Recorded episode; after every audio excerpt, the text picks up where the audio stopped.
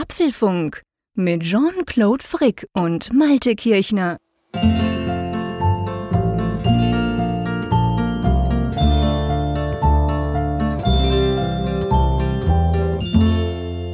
Hallo und herzlich willkommen zum Apfelfunk, aufgenommen am 18. November. Die Aus oh, die Ausgabe 250. Ein Vierteltausend? Ich glaube, das kann man nicht sagen. Der Schweizer kann sowieso nicht Deutsch. Der, der Deutsch kann, sitzt an der anderen Seite der Leitung sozusagen. Hallo Malte an der Nordsee. Ja, hallo Jean-Claude in den Bergen. Ja, in der Tat eine gute Frage. Wie nennt man eigentlich dieses Vierteltausend? Habe ich mich auch gefragt. Das tönt total also, doof, das kann es nicht sein. Ja, also 250 ist ja irgendwie so ein typisches Stadtjubiläum zum Beispiel oder Dorfjubiläum. Ja, ja, genau. Wir, wir feiern 250 Jahre und deshalb dachte ich irgendwie, okay, wir haben das jetzt auch erreicht und man muss ja sagen, ist doch Wahnsinn, oder? 250 ja, Ausgaben vom Apfelfunk. Wie habe ich das nur Zwei? ausgehalten? Ja, also das frage ich mich natürlich auch. Wie hast du es mit mir ausgehalten? Aber eigentlich viel die größere, viel die wichtigere Frage, wie kann das sein, dass Tausende und Abertausende Hörer das wirklich auch ausgehalten haben? Wir kriegen ja so viel Feedback von ja. euch und ganz oft schreiben sie, ich bin seit der ersten Folge dabei. Das ist so etwas, was wir immer wieder lesen. Es gibt wirklich so Menschen, die uns offensichtlich die ganze Zeit verfolgt haben, in diesen vier, drei Viertel Jahren. Im Februar sind es ja dann fünf Jahre. Aber ja, 250 Folgen, crazy. Ich meine, jede mindestens eine Stunde lang, eher ein bisschen mhm. länger. Ha. Ja, wir beide haben schon sehr viel Zeit miteinander verbracht. Ja, die, stimmt. Die, Allerdings. Die Hörerinnen und Hörer auch mit uns, vor allem die der ersten Stunde. Und ich sage das zwar immer wieder an dieser Stelle, es fasziniert mich jedes Mal aufs Neue und ja immer mehr, je mehr dazukommt. Es gibt ja nach wie vor die Neuhörer, die uns dann eine E-Mail schreiben und ernsthaft sagen, hey, ich habe euch entdeckt vor weiß nicht, acht Monaten, drei Monaten. Mhm. Und ich habe jetzt seitdem jede Folge gehört, aber ich höre euch auch gerade rückwärts und ich bin schon bei Folge 10 angelangt oder so, wo du so denkst, wow. Crazy. Also rückwärts in Richtung 10, ne? Also die ja, hören runter, wirklich runter quasi. Sie hören 200 uns runter, von Folgen, nach unten. Genau, hören die runter und das ist schon Wahnsinn. Das ist wirklich schon Wahnsinn. Da würde ich ja, ja. verrückt werden. Also, ja, das war dir so lange, dir und mir so lange zuhören müsste. Ja, ja, ja, das, ich, ich würde auch verrückt werden, mir selber so, so lange zuzuhören. Ja, ja, genau. Ja, ich, ich meine, das eigentlich ist, ist der Glaube, den man hat, so als Podcaster, wenn du jetzt irgendwie jahrelang das gemacht hast und du hast jetzt so hohe dreistellige Zahlen erreicht, dann denkst du halt, okay, du musst den Podcast eigentlich so machen, dass jeder jederzeit einsteigen kann, weil man kann nicht mehr erwarten Klar. von den Hörerinnen und Hörern, Nein. dass sie das nochmal wie so eine Serie, eine Kurzserie von Anfang an hören. Das, das kann man einfach nicht erwarten. Und eben drum finde ich es halt dann doch faszinierend, dass das einige auf sich nehmen. Einerseits, weil die Themen ja durchaus auch schon manchmal überholt sind. Aber ja, das finden find einige auch ganz lustig. Und ich, ich muss gestehen, ja, wenn ich mir ein bisschen mehr Zeit hätte, ich würde mir auch manche Folge gerne nochmal anhören, um zu horchen, was wir beide dann da so vom ja, Stapel gelassen haben. Natürlich, ja. gerade so diese Gerüchte-Geschichten, weißt du, ich finde ja die Keynote-Geschichten ja weniger, weil da ist ja, wurde ja gezeigt und wir haben analysiert. Und ich sag mal, ja da kannst du nicht so arg viel falsch machen. Aber ganz anders ist es ja so diese quasi, ja, was meinst du, was bedeutet das? Kommt das wirklich? Man hört ja das, man hört ja das, ja, aber wenn das passieren würde, das wäre ja ganz komisch. Und diese Analysen, die wir da immer machen, manchmal trifft das ja durchaus zu, haben wir auch schon, Leute haben uns geschrieben, hey krass, ihr habt das schon vor drei Monaten gesagt. Manchmal natürlich auch nicht. Das wäre eigentlich, glaube ich, am spannendsten, da mal reinzuhören, was haben wir gedacht, als so die ersten Gerüchte kamen, irgendwie Apple will seine eigenen Prozessoren im Mac einbauen und so, weil das ist ja auch schon Jahre her. Das wäre durchaus interessant, aber ich glaube, mir fehlt die Zeit dazu, ehrlich gesagt, lieber Malte. Ja, ja, also das ist, da, da habe ich auch einen akuten Zeitmangel. Und in diesem Jahr ist es sowieso überhaupt schon schwierig, mit den ganzen Podcasts Schritt zu halten. Also das ist generell ein Problem, weil halt die Mobilität so ein bisschen ja, ja. Gelarm, erlahmt ist. Aber ich finde es auch ganz interessant, um noch einen kurzen Gedanken hinzuzufügen zu dem Thema, da machen wir auch einen Punkt.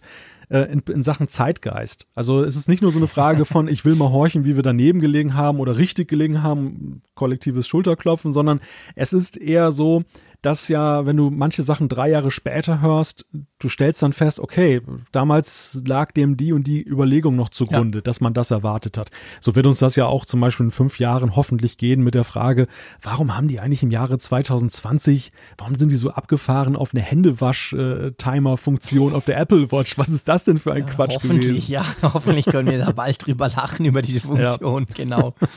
Ja, das stimmt, da hast du natürlich recht, das ist genau der Punkt. Also man geht da so ein bisschen notgedrungen, man ist ja in der Zeit, in der man ist und in diesem völlig ja. verrückten 2020 ja sowieso. Ich meine, das braucht nicht 250 Folgen, um rauszufinden, dass dieses Jahr sowas von crazy ist. Das haben wir alle ja noch nicht erlebt. Egal, ob wir jetzt Podcast machen oder nicht. Und ähm, ja, das ist schon spannend. Aber so wie es eben ist beim Apfelfunk, ähm, uns fallen diese Zahlen dann auf, wenn wir am Skript rumbasteln, beziehungsweise kurz vorher, wenn ich mir meine kurze Anmoderation überlege. Und es ist nicht so, dass wir irgendwie Partyhut und Juhui und so. Ähm, wir machen überhaupt nichts. Wir machen eine ganz normale Apfelfunk-Folge. Aber wir haben uns gedacht, Moment, man könnte das ein bisschen verknüpfen mit etwas, was wir vorhaben. Party. Party, genau, Party. Und zwar ist es so, und wir, wir, wir können das ja jetzt schon sagen quasi. Ja. Ähm, wir haben ja Apfelfunk am Hörer, das wisst ihr, immer am letzten Freitag des Monats, ganz normal. Jetzt könnt ihr euch überlegen, okay, der nächste ist dann der 27. Hey, Black Friday. Ist schon in zehn Tagen wieder. Und dann ja, oha, ja, genau, wir müssen noch was organisieren, lieber Malte. Fällt mir gerade ein. Auf jeden Fall, dann gibt es einen Apfelfunk am Hörer. Wir können ja auch drüber sprechen, was wir alles gekauft haben am nächsten Freitag. Ähm, und dann der nächste, Monat später, wäre, glaube ich, der 25. Dezember. Und da haben wir so beide gedacht, mh, hm, wir sind jetzt zwar nicht die ganz großen Weihnachtsfeiern, Feiermenschen, aber es geht ja vor allem darum, dass ihr da draußen auch Zeit habt, uns auf YouTube zuzugucken und mit uns zu kommunizieren. Das ist vielleicht der 25. Dezember, super optimal. Drum gibt es von uns sozusagen die große Neujahrsparty. Wir machen nämlich den Apfelfunk am Hörer, der eigentlich Ende Dezember stattfindet, am 1.1.21. Als ich das gerade im Skript gelesen habe, dachte ich erst, äh, das ist irgendwie eine neue WatchOS-Version oder so. Ein ziemlicher Rückschritt, genau. Wir Ap gehen zurück auf Feld 1. Apfelfunk, Apfelfunk OS 1.1.21. genau, das könnte sein. 1.1, dann hat er noch schnell ein Patch hinten dran und ein paar hat er ja. ausprobiert und dann kommt noch die 21. Ja, also auf jeden Fall das vielleicht so, äh, genau, ich sag mal, okay. wir können dann ins neue Jahr feiern zusammen. Das würde uns natürlich super freuen, quasi am ersten Tag des neuen Jahres Jahres, wenn ihr dabei seid. Und wir werden sicher so ein ganz klein wenig auch noch diese 250 Apfelfunk-Folgen feiern. Einverstanden, Malte? Ja, so einen schöneren Start in ein neues Jahr kann ich mir eigentlich gar nicht vorstellen, als dass wir dann. Wir könnten ja mal, da, so sehen wir uns ja. Wir sehen uns ja nie. Ja. Also wir nehmen ja Podcast, das wissen die meisten, wir nehmen das ja auf. Wir hören uns jetzt und mhm. es ist ja sozusagen live, weil wir auch nichts dran schneiden, aber wir sehen uns ja nicht. Genau. Weil ich muss die Malte nicht sehen und er will mich auch nicht sehen, das ist gar nicht nötig. Aber am Apfelfunk am Hörer, und das ist eigentlich das Schöne, wo wir das ja auf YouTube machen, da sehen wir uns ja auch. Drum prophezei ich, dass wir am 1.1.21 vielleicht ein Gläschen zusammen trinken. Oh ja. Das ja, es, man, wir man sozusagen ja auch, virtuell an. Man munkelt ja auch, dass die größte Partygranate von St. Gallen auch dabei ist. Oh, echt? Das wäre aber krass. Ich ja. dachte, der hat dann Ferien. Der hat ja irgendwie 28 Nein. Wochen pro Jahr Ferien. Aber das, das wäre natürlich großartig, genau. Party ohne Zeier geht nicht. Nee, Party ohne Zeier geht nicht. Da hast du absolut recht. Von dem her gesehen, wenn er das hört in vier Wochen, kann er sich ja überlegen, ob er noch Zeit deshalb, hat. Deshalb sprechen wir es ja frühzeitig an. Genau, wir so irgendwann Mitte Dezember hört.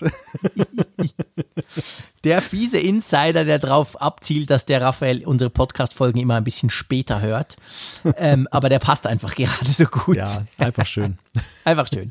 Genau, also auf jeden Fall, wir sind ein klein bisschen stolz, aber ganz ehrlich, ohne Pathos, wir sind extrem stolz auf euch da draußen, ja. dass ihr uns wirklich so lange ertragt, dass ihr uns so lange vor allem treu bleibt. Egal, ob ihr jetzt seit kurzem dabei seid oder nicht, aber wir hören eigentlich praktisch nie, dass jemand schreibt, ja, war nice, ich habe jetzt mal vier, fünf Folgen gehört, aber jetzt bin ich wieder weg. Gut, vielleicht gehen sie einfach weg und sagen nichts, kann natürlich sie auch gehen sein. einfach weg, genau. Genau, das kann gut durchaus natürlich auch möglich. Aber auf jeden Fall ähm, gucke ich unsere Zahlen an, ist es ja eher so, dass es nach ja. wie vor ein bisschen nach oben geht, selbst in diesem verrückten Jahr. Und das ist wirklich, finde ich, absolut Grund zur Freude ja, und das ist super. eigentlich das, was uns antreibt, oder? Ja, absolut, absolut. Also 250 Folgen schön und gut und man staunt über die eigene, das eigene Tun. Aber was mich wirklich halt immer wieder begeistert, ist, dass unglaublich viele Menschen sich das da draußen anhören und ja augenscheinlich auch eine gewisse Freude daran haben. Und das, das motiviert ungemein. Genau, darauf ja. soll es eigentlich hinauslaufen. Genau. Drum kommen wir doch jetzt einfach zu unseren Themen. Ja. Wir haben nämlich einen bunten Strauß an Themen in dieser Sendung. Genau. Es wird gleich am Anfang kontrovers. Nein. Ich brauche gar keine knackige Headline nehmen. Ich sage einfach nur das Thema iPhone 12 Mini im Apfelfunktest. Genau. Dann ähm, Raw Your Photo sozusagen. Es gibt nämlich eine neue iOS 14 Beta. Ja, so im Sinne von Row Your, Bo Row Your Boat. Ne? ja, genau. ja, rasante Reviews. Das sagen die ersten Tester der M1 Macs. Nach Hause telefonieren, warum der Mac lahmt, wenn Apple Server down sind. Na, welcher legendäre Film ist das? ja, den habe ich geguckt. Du warst wahrscheinlich noch im Kindergarten, aber da sprechen wir nachher drüber. Ja, genau. Und dann groß herausgekommen. Das kann macOS Big Sur. Genau. Dann Sonderprogramm, ähm, wie kleine App-Entwickler nur noch 15% abgeben müssen. Sozusagen die Breaking News des Tages, die bringen wir ein bisschen später. Genau. Und dann die Umfrage der Woche natürlich und ja, ich denke, Zuschriften unserer Hörer passen auch noch ins Programm. Genau. Passen ja auch noch, genau. So, gut, dann lass uns zum Apfelfunk-Test ähm, des iPhone 12 Mini kommen und ich verstehe gar nicht, warum du lachst, lieber Malte. Ja, ach Gott, ich, ich habe das Gefühl, du hast viel Freude mit diesem Gerät. ja, wir müssen vielleicht mal kurz erklären, worum es geht, damit auch alle auf dem gleichen Stand sind. Sind ja nicht alle immer auf Twitter oder auf YouTube unterwegs. Es ist so, am Samstag hatte der Raphael Zeyer, der hatte am Wochenende wenig zu tun, hatte er die gloriose Idee auf Twitter dazu aufzurufen, ob ich nicht mal das iPhone 12 Mini dahingehend testen, ich hätte es ja auch so getestet, aber würde, dass ich mein geliebtes großes Pro Max quasi wegnehme und eine Woche, er hat sogar einen Monat vorgeschlagen, ähm, nur mit dem Mini rumgehe. Dann dachte ich natürlich zuerst, was ist denn das für eine doofe Idee? Und dann musste ich ja schon sagen, du hast dann auch noch ein bisschen gepieselt und gedrückt. Und dann dachte ich, eigentlich wäre ja das mal wirklich witzig und habe das dann gemacht. Ich habe tatsächlich mein iPhone 12 Pro Max ähm, SIM-Karte raus, das Teil sogar in den Tresor gesperrt und bin jetzt seit letztem Samstag um zwei am Nachmittag ähm, mit einem iPhone 12 Mini unterwegs. Das ist noch nicht so speziell, gebe ich gerne zu. Aber was vielleicht ein bisschen speziell ist, ich habe dann gestern ein Video auf YouTube, weil ich auch gesagt habe, ich will das auch auf YouTube noch ein bisschen dokumentieren gemacht. Das war aber ein ganz klassisches Rant-Video. Der Frick regt sich furchtbar drüber auf, über dieses blöde Telefon. Und das hat unglaublich viele Reaktionen von euch da draußen auf YouTube. Ihr könnt euch das ja vorstellen, rund, rund 200 Kommentare. Die meisten nicht unbedingt meiner Meinung, muss man ganz klar sagen. Von Beschimpfungen gab es auch. Aber alles in allem war es spannend, weil ich habe dazu aufgerufen, quasi, ich will was lernen. Erzählt mir doch, was so cool ist an dem Kleinen, weil ich habe es nach drei Tagen noch nie rausgefunden. Und drum jetzt der Disclaimer. In diesem Test, den wir zwei jetzt hier machen, wird es überhaupt nicht darum gehen, was persönlich für den Frick hier in Bern das beste Telefon ist, weil das weiß ich ja, das ist ein iPhone 12 Pro Max, Punkt. Sondern es geht wirklich darum, wir testen das iPhone 12 Mini und ich sage es jetzt gleich am Anfang, das werde ich dann später auch nochmal auf YouTube wohl sagen müssen, für alle die, die sich jetzt schrecklich über den Frick aufgeregt haben in den letzten Tagen. Ähm, das iPhone 12 Mini ist meiner Meinung nach nicht nur das Jahr, vielleicht sogar in den letzten drei, vier Jahren das beste iPhone, was Apple je rausgebracht hat. Punkt. Es ist nur nicht mein bestes iPhone. Du wirkst auf mich immer so ein bisschen wie so ein Raucher, der auf Nikotinkaugummis umgestiegen ist. so. Hä? Warum? Ja, so das Rauchen ist quasi die großen Displays und das Nikotinkaugummi ist so das Ersatzmittel. So irgendwie kommst du noch auf den Geschmack von Smartphone, aber es ist halt nicht das Gleiche. Und so, ja, so nee, weißt du, ich finde es ich find's dumm wirklich wichtig und das ja. wurde auch, ich krass falsch verstanden in dem Video. Das war aber auch ein bisschen meine Absicht, gebe ich zu. Ich habe da geflucht, ich war da total unflätig, schaut euch das nicht an, nichts für Kinder. Aber ähm, es ging, äh, es ist ja tatsächlich so, dieses Gerät ist für eine ganz spezifische Benutzergruppe. Und ich gebe gerne zu, ich habe wahrscheinlich unterschätzt, wie viele es davon gibt. Ich glaube nach wie vor nicht mehr als mit den Großen, weil sonst hätte Apple nicht jahrelang nur die Großen favorisiert, aber das ist ein anderes Thema. Aber es ist für die und es ist überhaupt nicht dafür gedacht, dass so ein Freak-Spinner wie ich kommt, sein großes Telefon weglegt und das kleine genau gleich braucht wie das große. Das kann ja nicht funktionieren. Also, und drum bin ich da inzwischen ganz unemotional, weißt du? Es nervt mich zwar, dass ich noch vier Tage mit dem Teil durchhalten muss, gebe ich gerne zu. Meine Produktivität bricht massiv ein. Aber okay, irgendwann ist auch das vorbei und dann wechsle ich wieder zurück. Aber das macht ja das iPhone 12 Mini nicht schlechter, oder? Ja, ich sehe schon, wir liegen in der Analyse gar nicht mal so weit auseinander. Mhm. Ich habe das ja auch jetzt äh, nach über einer Woche Test mal dann auseinandergenommen und die Frage mir gestellt, für wen ist es, wie ist die Handhabung? Auseinandergenommen, mach mal ein Video. iFixit ist ein Dreck dagegen. Malte nimmt's auseinander. das möchtest du nicht sehen, aber doch, doch, doch, doch, unbedingt. Nein, natürlich nicht. Nein, auf jeden Fall habe ich festgestellt, auch bei mir ist es so, dass das auch nicht mein Daily Driver Gerät ist, aber mhm. dass es schon eben ein, eine Zielgruppe bedient, die bislang so in die Nische gedrückt wurde.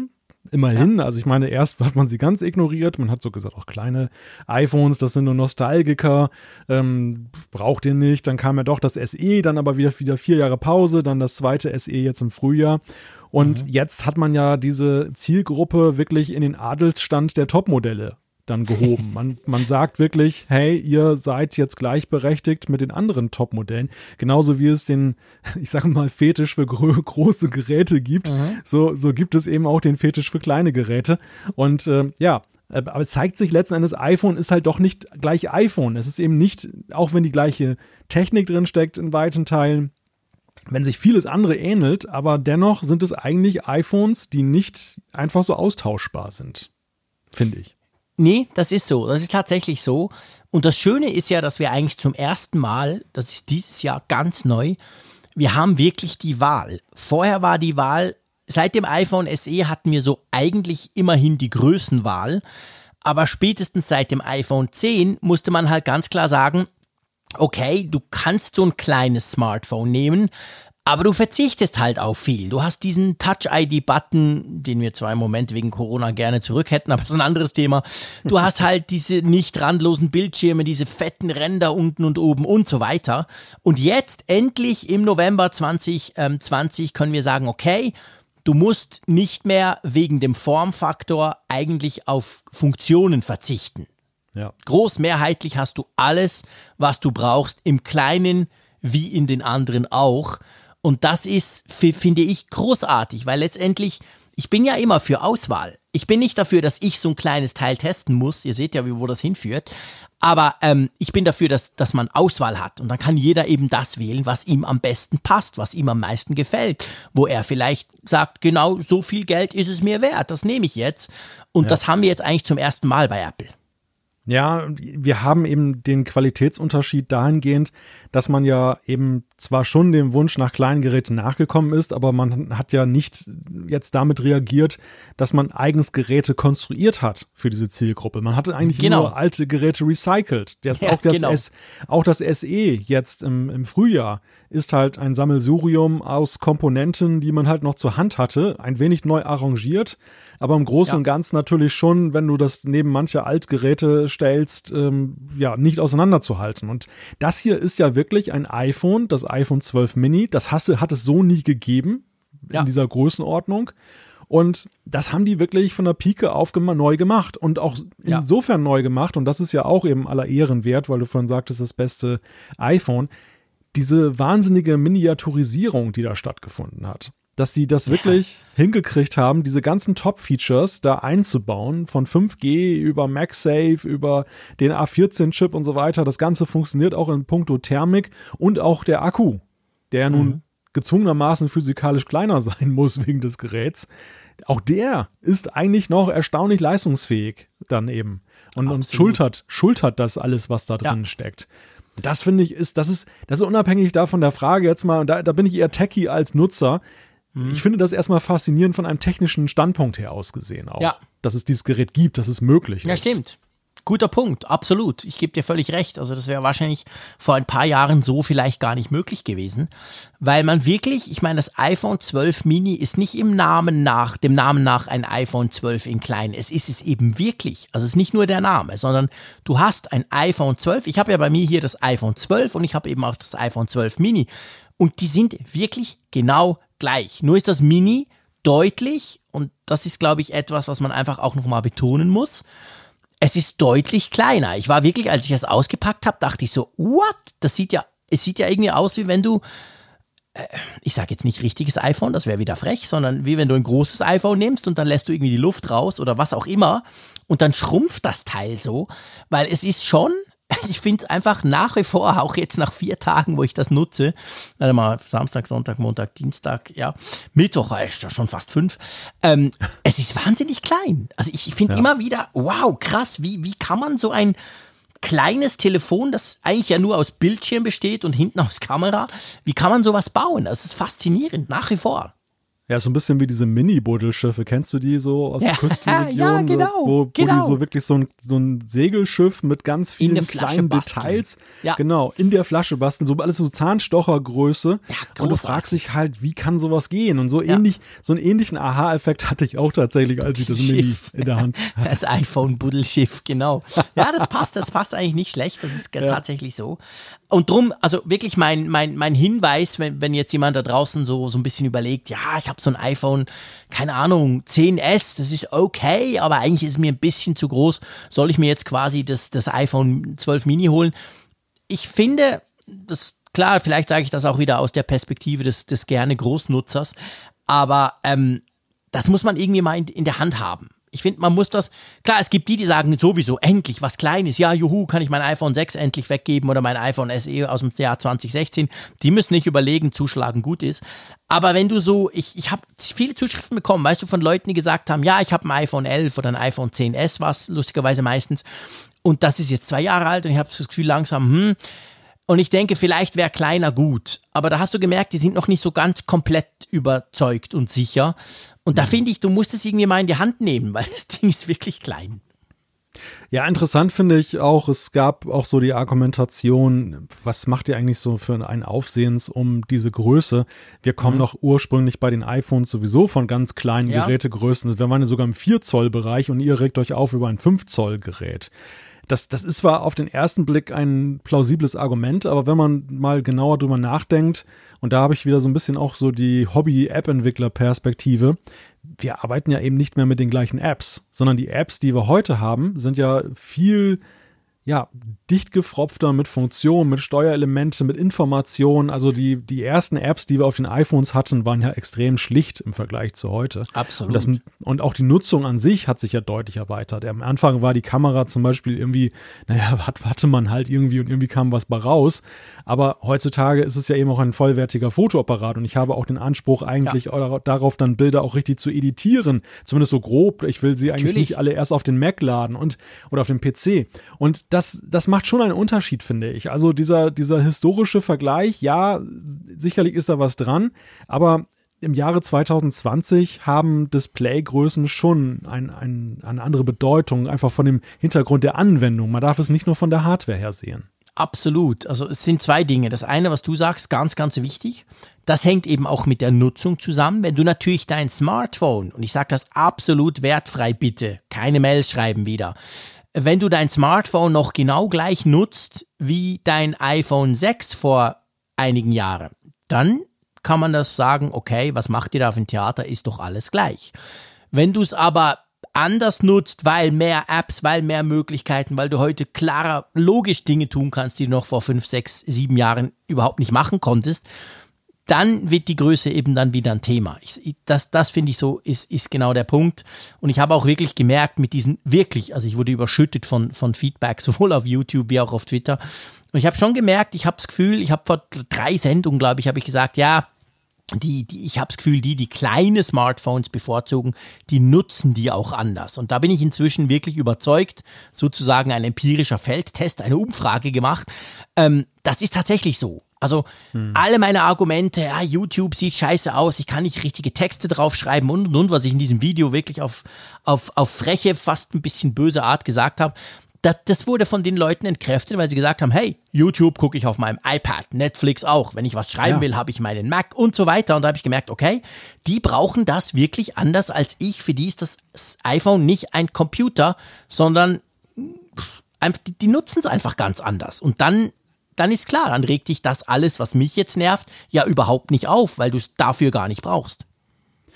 Also ja, wir stellen einfach fest, und das sage ich dann auch wertneutral, dass sich die Nutzungsart von Geräten einfach diversifiziert hat. Wir sind, mhm. wie du ja so angetönt hast, aus einer Zeit gekommen, wo die iPhones einfach uns dann auch begrenzt haben in den Möglichkeiten. Das heißt, alle waren ja, genau. gleich, gezwungenermaßen gleich. Wir hätten damals ja, wahrscheinlich ja schon eben das anders nutzen wollen und können, wenn wir es vermocht hätten. Aber das ging eben nicht, weil die Technik gab es nicht hier.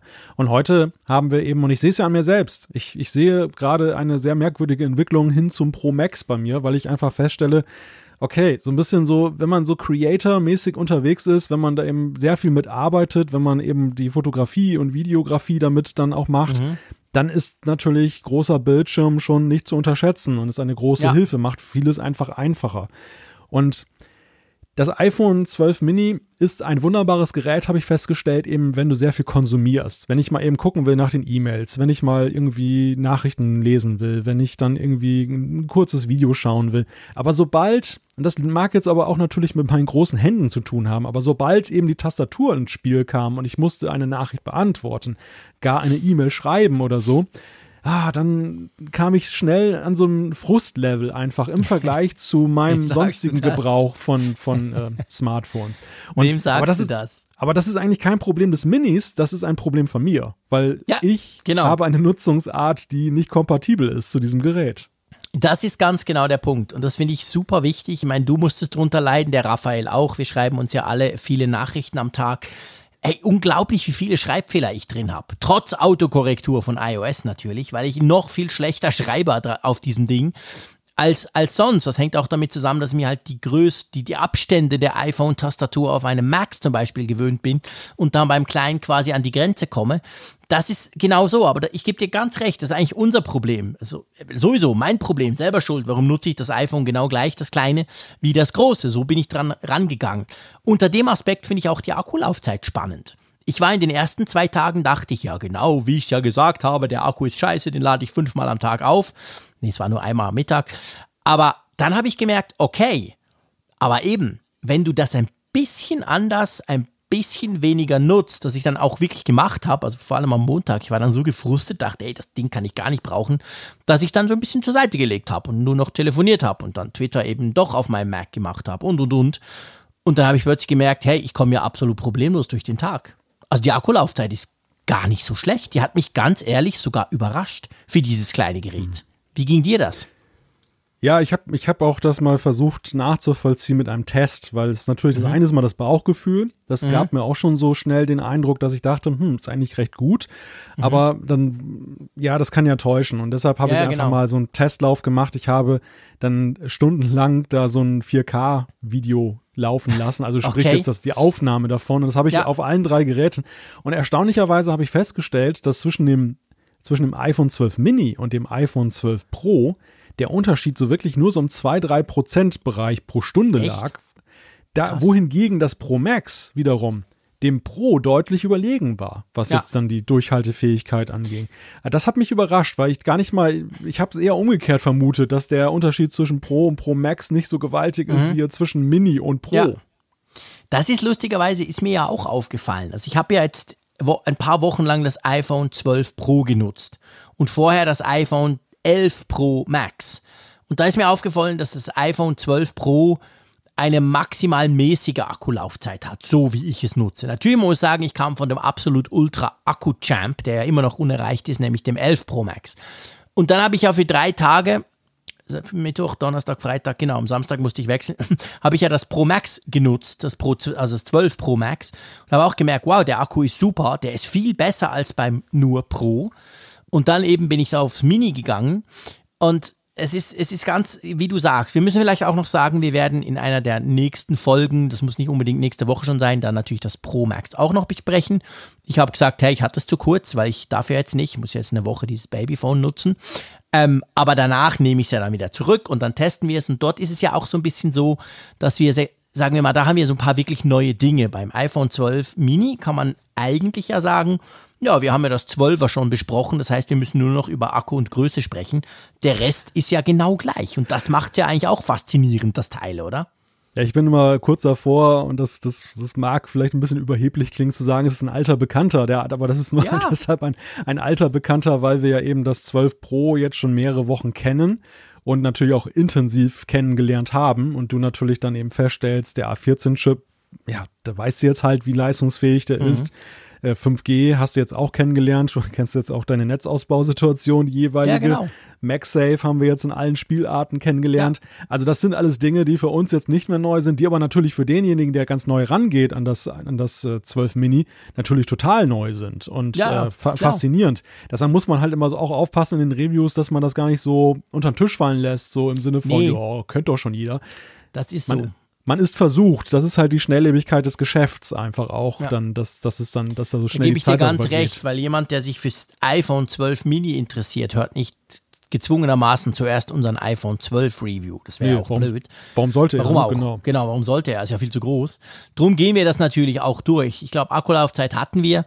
Kamera finde ich auch wichtig. Also Kamera, und das ist wirklich, also ich meine generell, das iPhone 12 Mini, es gibt nichts Vergleichbares auf dem Markt, natürlich nicht nur von Apple, sondern vor allem von der Konkurrenz, weil es gibt keine kleinen Top Premium Smartphones mehr. Leider.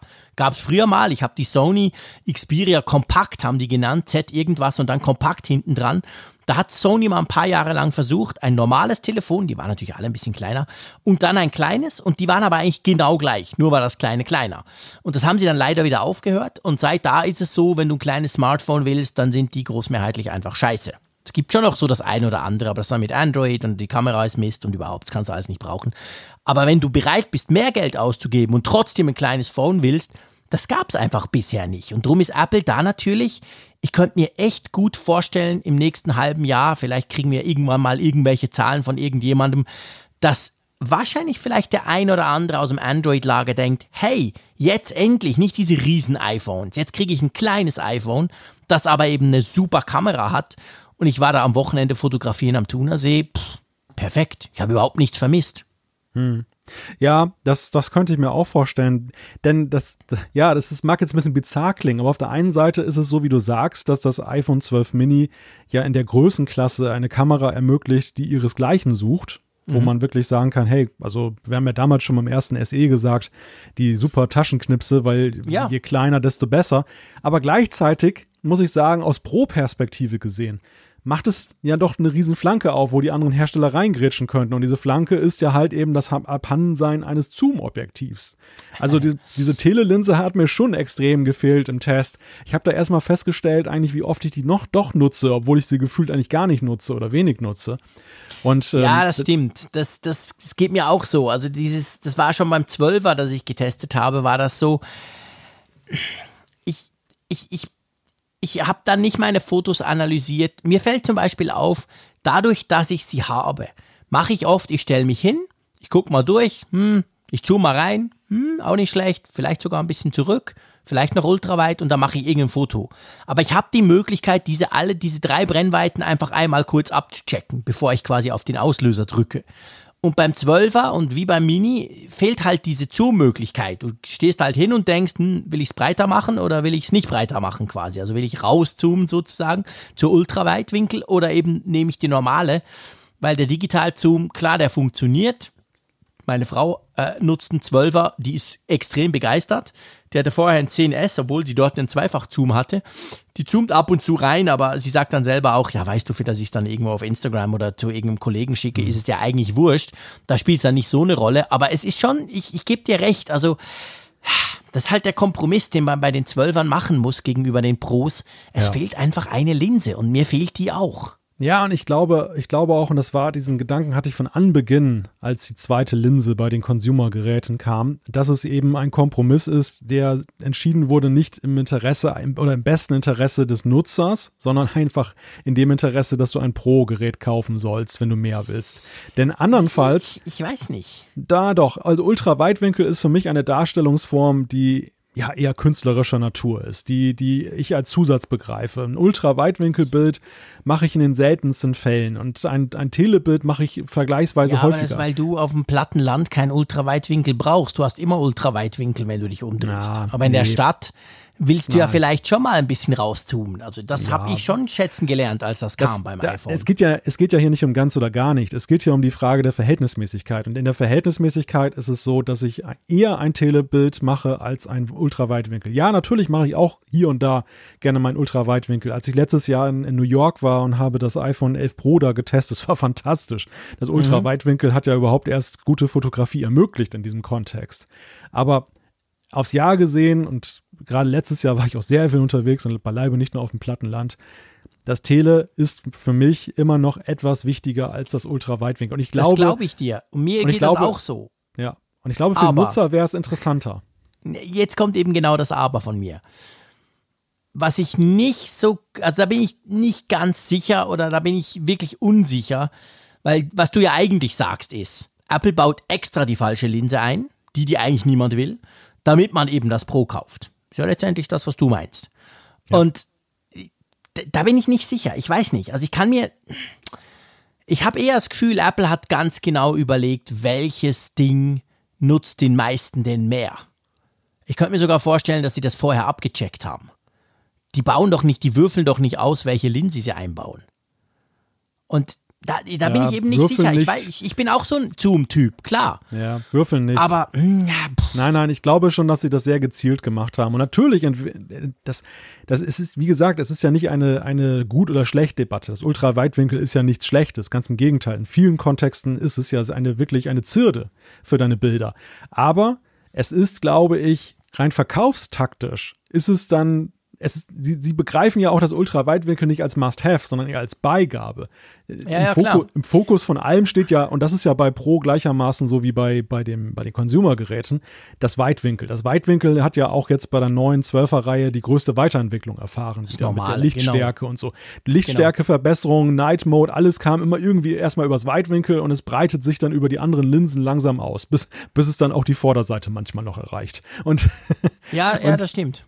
Und deshalb, ich glaube einfach, dass das ist schon irgendwie so, dass sie, sie hatten den Gedanken, ey, also Consumergerät nur mit einer Linse, das reicht heute nicht mehr. Die Leute wollen mehr. Wir geben den Leuten mehr. Wir wollen ihnen was Gutes tun. Ich glaube, der Gedanke war, wir wollen den Leuten was Gutes tun, damit sie die Geräte kaufen. Aber dass sie da schon überlegt haben, na ja, aber wie kann denn das gleichzeitig das Pro dann eben attraktiver bleiben und vor allem auch natürlich auch mit Blick auf die Weiterentwicklung. Ein Ultraweitwinkel, den Zoom beim Ultraweitwinkel wirst du ja auf Sicht nicht mehr modifizieren.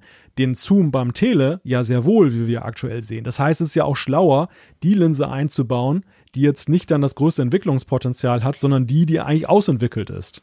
Ja, aber vor allem, ich glaube, was wir beide so ein bisschen vergessen, wir sind ja auch so ganz klein wenig Fotonerds. Was wir natürlich vergessen, 99 Prozent der Leute, die, die machen Fotos für Social Media oder für WhatsApp. Und wenn, wenn der Apple-Marketing-Typ, der uns jetzt zuhört, der würde jetzt die ganze Zeit, wo du da geredet hast, reinschreien, ja, aber du kannst ja zoomen. Zweifach digital geht super, das ist so, die, die Hauptkamera ist so geil, toll geworden, da kannst du das tun. Und wenn wir ehrlich sind, um das am Schluss auf Instagram zu stellen, kannst du das wirklich tun. Das heißt mit anderen Worten, du hast eigentlich schon alle Möglichkeiten mit diesem ja, Telefon. Weil ja, ein stimmt. Ultraweitwinkel kannst du natürlich nicht simulieren. Aufmachen kannst du nie, reinzoomen mhm. kannst du immer. Also weißt das du, da denke ich jetzt immer ja. an meine Frau, weil ich habe das extra, ich habe das ihr gegeben, habe gesagt, jetzt testest du das mal, weil dein 10S ist langsam kaputt und dachte dann, die kommt dann und sagt, ja, weißt du, also ah, ohne Zoom und wir mit den Katzen und so, wir machen so viele Fotos. Nee, die kam nie aber die zoomt halt digital. Das, das ist mhm. ihr sowieso nicht aufgefallen. Jetzt immer die Finger auseinander und rein und dann zack. Ob jetzt das quasi optisch ist oder nicht, ist doch wurscht. Und ich glaube, ja, das, das ist mehr so ein bisschen die Idee. Ja, die Idee würde ich jetzt nicht sagen, aber es ist ein zusätzliches Argument. Denn klar, Ultraweitwinkel. Weil so verkaufen sie es. Ein Ultraweitwinkel kannst du nicht nachstellen. Ein Ultraweitwinkel genau. musst du haben. Ein Zoom genau. kannst du tatsächlich machen. Und ich glaube, das ist eben auch der, die Überlegung. Die Überlegung ist, ja, jeder kann Zoom machen, aber wenn du den richtig schönen Zoom haben genau. willst, den optischen, genau. ohne, ohne Auflösungsverlust, ja, genau. dann, dann musst da du natürlich ein Pro. Pro. Das ist Pro. Genau. Genau, ja. und das ist, das ist einfach und das. so passt Kalkül. ja eigentlich wieder, weißt du? Also ja, aber ne, dennoch ist es natürlich ja schon so, ich bleibe dabei, dass ähm, die, dass er nicht heißt, dass deshalb Ultraweitwinkel dann die erste Wahl aller Nutzer gewesen wäre. Das mag sein, ja, okay, da, da bin ich bei dir, das stimmt. Aber ich meine, Apple kann eine Lösung bieten, sagen wir es mal so. Apple kann ganz klar sagen, hey, du musst nicht das Pro kaufen, du zoomst einfach digital. Wenn dir das reicht, ist gut. Wenn du so ein Freak bist und das merkst, okay, dann reicht es dir nicht, dann bist du ja schon ein Pro. Da musst du ein Telefon kaufen mit dem Pro hinten dran. Und dann haben sie es eigentlich sauber umschifft. Ja, so, ich glaube, so sind wir der gleichen Meinung. Das, da gebe ich dir recht. Ja. Aber die Möglichkeiten für Otto-Normalnutzer, und wir wissen ja, Apple verkauft vor allem an Otto-Normalnutzer, vor allem bei der 12er-Reihe, die sind ja eigentlich die gleichen wie wir, die vom Pro kommen. Beim Pro Max sieht es dann noch ein bisschen anders aus. Da haben wir so echte Photo-Freak-Feature. Aber ähm, drum hast du eigentlich im ersten Moment, wenn du dir so einen Zwölfer kaufst, hast du keine Nachteile. Das stimmt, das stimmt. Es ist erstaunlich im Grunde, wie, wie viel du eben hast, was auch im Pro ja. steckt. Also das, das, das ist ja sowieso das Problem. Das haben wir auch schon besprochen. Beim ja. 12er zum Pro. Also ich sag allen, sorry, das normale Pro, nein, ist das Geld eigentlich nicht wert. Das muss ich ganz klar sagen. Wenn schon, dann das Pro Max, das ist zwar noch teurer, aber da hast du noch ein paar Zusatzfeatures, die du sonst wirklich nirgends hast. Aber das Pro zum 12er, und ich meine jetzt nicht das Mini, sondern das normale 12er und dann das Pro, die sind so absolut vergleichbar und es ist wirklich eben, es sind so, es sind so diese ganz, ganz wenigen super Pro-Features, aber ich behaupte mal, kaum einer wird dafür 250 Franken zahlen wollen. Drum die zwei haben, also das Pro, das normale, hat in meinen Augen ein echtes Problem. Alle anderen passen. Das Mini, keine Frage, ist Mini, alles gut. Das normale 12er ist das, das iPhone für jedermann sozusagen und das Pro Max ist für die Freaks. Aber das normale Pro, das sehe ich schwierig. Wir werden ja leider nie Verkaufszahlen sehen von Apple, aber das wäre super spannend. Also ich glaube, da würde ich mich nicht allzu fest aus dem Fenster lehnen, wenn ich sage, das verkauft sich verhältnismäßig am schlechtesten. Ja, das glaube ich auch. Also das Pro war ja eigentlich immer so das Flaggschiff. Das war ja wirklich ja. so das, das Aushängeschild. Das, das Pro Max war ja dann nur so, ein, ja, so eine Ergänzung für die Display-Freaks. Aber im Grunde war es nicht dann so das Aushängeschild. Genau. Und es, hat sich völlig gewandelt. Und äh, ja, es ja, gibt, total. also grob Aber gesagt, das liegt auch daran, dass die nicht Pro so gut wurden. Ja, grob gesagt kann man sagen, es, es gehört eigentlich, es, es ist ziemlich wenig, was man bringen muss, um Pro zu sein. Ja, so kann man es auch sehen, ganz genau. Ja, da bin ich ganz bei dir. Ich meine, das war natürlich, weißt du noch beim 10R, du warst ja entsetzt. Scheiße ja. Bildschirm, nur eine Kamera, blablabla, also, so ein Mist. So krass habe ich es natürlich nicht formuliert, aber ja. Ja, aber so kam es so rüber. Wir haben uns einige äh, Folgen lang gestritten. Ähm, und da war es ja wirklich, so, da musste man ganz klar sagen, ja, okay, du musst, du, du zahlst zwar weniger, aber du machst massiv Abstriche. Beim 11er wurde es dann schon ein bisschen besser und jetzt vor allem beim 12er ist es echt krass, wie gut das 12er geworden ist. Und das ist durchaus automatisch, wenn du eben nicht noch viel, viel mehr Pro-Features einbaust, ist für das normale Pro ein Problem, ganz klar. Ja, weißt du, das Erstaunliche aus meiner Sicht ist, damals, ich habe in der Tat ja kritisiert, dass die Consumer-Geräte schon ziemlich zurückstanden dem, was Pro war. Ja. Und ich war eigentlich so in meiner Hoffnung davon ausgegangen, dass die Consumer-Geräte nach oben wachsen, aber dass gleichzeitig die Pro-Geräte weiterhin den Abstand aufrechterhalten. Also dass die das dann eben so. weitergehen. Genau. Und stattdessen Stimmt. sind die ja, ich möchte nicht sagen stehen geblieben, aber in kleineren Schritten vorangeschritten ja. als die Consumer-Geräte, genau. sodass wir jetzt diese unglaubliche sind sie ganz nah aneinander. Haben. Ja, ja genau. Ja. Aber zurück zum iPhone 12 Mini. Wir sind ja immer noch beim iPhone genau. 12 Mini-Test. Ich glaube, Kamera können wir abhaken, haben wir jetzt schön besprochen. Ja. A14 5G MagSafe, du hast es schon gesagt, ist alles drin. Also auch das, das ist, was sagt Apple, das kleinste 5G Smartphone, glaube ich. Irgend sowas. Sie haben irgendwo auf ihrer mhm. Website so einen schönen Claim. Das ist tatsächlich so. Eben wie gesagt, es ist winzig und 5G kann es ja auch. Also ich muss wirklich sagen, für alle die, die kleine Smartphones wollen, die vielleicht noch mit einem älteren mit einem älteren arbeiten, weil sie immer gesagt haben, ja, nee, oh, ist alles zu groß und Face ID und überhaupt alles Mist. Die können jetzt eigentlich bedenkenlos zugreifen und sagen, hey, wenn du willst, wenn du Geld ausgeben willst, so viel, dann kriegst du damit unglaublich viel iPhone für unglaublich wenig Platz, den es braucht sozusagen. Und es ist ja auch, es gibt wahrscheinlich ja auch die, die sagen, ja, okay, alles schön und gut, die Größe ist mir eigentlich fast wurscht. Ich gucke mal so ein bisschen aufs Geld. Mhm. Da ist es, wenn du jetzt nicht ein älteres nimmst und am Black Friday, das wissen wir alle, das iPhone 11 wird ein Renner werden, da bin ich überzeugt, das wird ganz geile Deals geben. Aber wenn du das nicht willst, wenn du sagst, ja, wenn schon, dann will ich was ganz Aktuelles, dann ist ja das iPhone 12 Mini auch 100 Franken oder Euro günstiger als das normale 12er. Ja, und es wird natürlich ja, wenn wir jetzt ein Jahr in, in, vorausblicken, wird es ja auch günstiger werden. Und wir gehen ja davon aus, dass ja eben auch diese Mini-Reihe jetzt ja von Beständigkeit sein wird. Ja. Dass das ja auch ein Unterschied ist zu bislang. Bislang war es ja mal so ein Glücksmoment, wenn es mal wieder ein neues kleines Phone ja, gab. Beim SE, genau. So, so alle vier Jahre kommt mal ein neues raus. Ja. Und ähm, dann, wenn dein Gerät nicht schon total ausgelutscht war, dann konntest du dann halt nochmal upgraden. Also das, das ist ja jetzt auch so ein Versprechen für die Zukunft. Mhm. Und ich gehe fest davon aus, weil das Mini ein Publikumsliebling ist, wird es auch so sein, dass es auch ein iPhone 13 Mini geben wird. Absolut. Und 14 Mini. Ja. Das geht immer so weiter. Ich und das heißt, auch, aber, ja. das heißt aber ja auch, dass die Geräte, dass das 12 Mini zum Beispiel jetzt dann nächstes Jahr auch dann günstiger zu haben sein Klar. wird. Und dann natürlich der Deal noch besser wird für diejenigen, die jetzt auf Mini stehen. Ja, absolut. Das ist genau so. Also ich, ich bin auch ganz bei dir. Das 12 Mini ist eine neue Reihe, die ist da zum Bleiben. Das ist nicht wie das SE, so nach dem Motto, ah, die nerven wieder all die User mit diesem kleinen Scheiß. Komm, wir bauen mal wieder was zusammen. Wir gehen mal ins Alt, Altteilelager und, und basteln irgendein iPhone zusammen. Nee, das ist, eine, das, ist eine, das ist eine Linie, die bin ich überzeugt, die wird jetzt weitergehen. Also wir werden wahrscheinlich in Zukunft immer vier, vielleicht irgendwann mal nur noch drei, könnte ja auch sein ja. 13, iPhone 13 Mini und iPhone 13 Pro Max, irgend sowas. Könnte ich mir vorstellen. Aber auf jeden Fall drei werden wir sicher in Zukunft immer sehen, genau.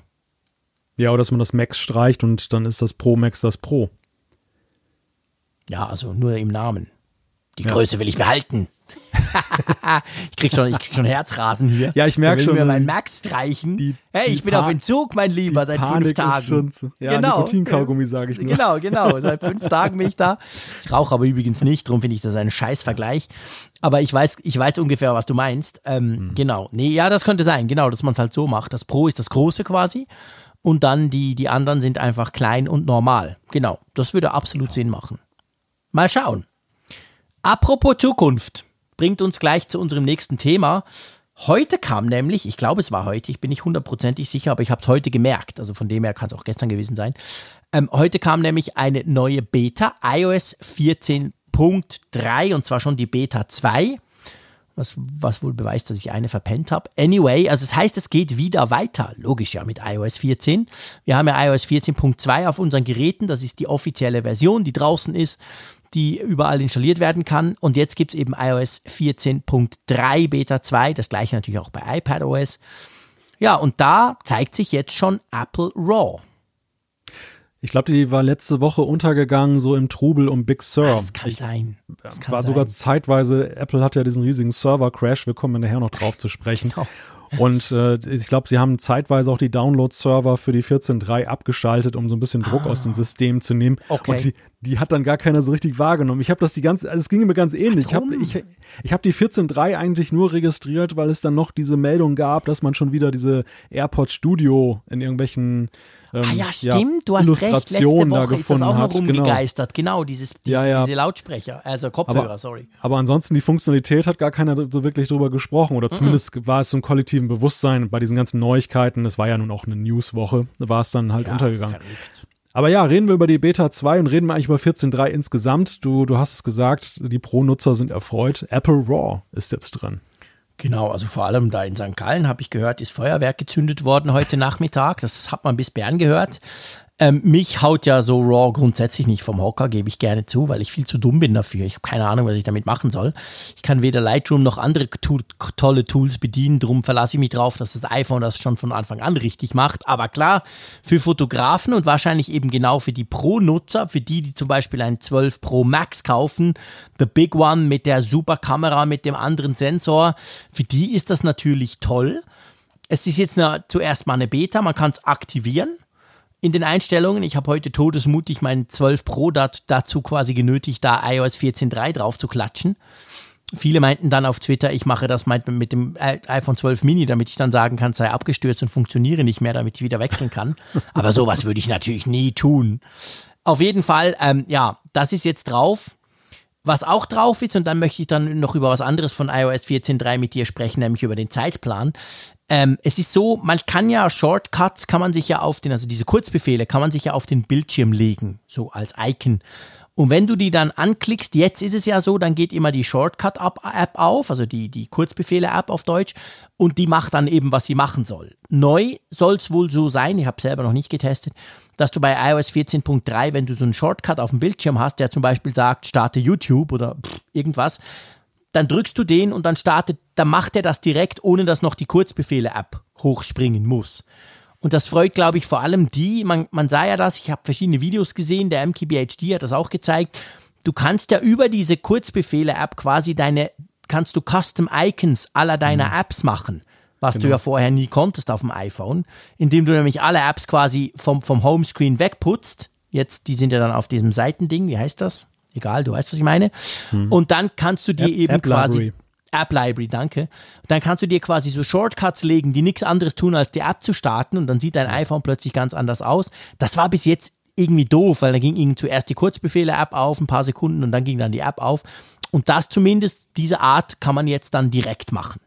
Ja, ja es ist super. Also jetzt Schon, nicht, nur, nicht nur für diese Customized Icons, ja. das ist ja so eine Modeerscheinung. Ja, ja, Wobei genau. ich glaube, ich, ich glaube, ja, ja, ich bin da auch kein Fan von. Andererseits macht dieses, dieser Trend, macht ja die Shortcuts-App unglaublich gesellschaftsfähig. Das Vorher stimmt. war das ja echt so eine Nerd-App, ne, wo man dann, genau. ja, genau, wo man dann so, so Leute wie ich, die dann halt ihre Shortcuts programmieren, dass dann um 9.13 Uhr irgendwie ein bestimmtes Watchface auf der Uhr geladen wird. Das, äh, ja, ja, genau, genau. Solch, solche Späße halt. Oder dass, wenn du ins Auto einsteigst und machst CarPlay, stöpselst du an, dass dann der Podcast XY automatisch startet. All diese Dinge kannst du ja mit Shortcuts wunderbar machen. Aber unabhängig mal davon, selbst, die, selbst für Nerds wie mich war es immer irgendwie so ein bisschen, na, weiß ich nicht, wie, als wenn du so einen Basic-Interpreter startest, dass wenn dieser Shortcut losging, dann kam irgendwie diese, kam plopp diese App auf und dann sahst du dann diese Dialoge, die dann so nacheinander abgearbeitet wurden.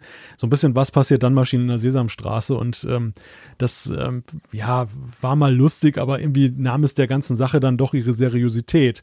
Und ich finde halt, wenn du echte Skripts machen kannst, die halt dann so nativ reagieren wie eine App, dann ist das ja schon eine deutliche Aufwertung der ganzen Sache. Ja. Und, und da muss man wirklich Apple loben mit den Shortcuts, die haben in den letzten Versionen eine unglaubliche Entwicklung genommen.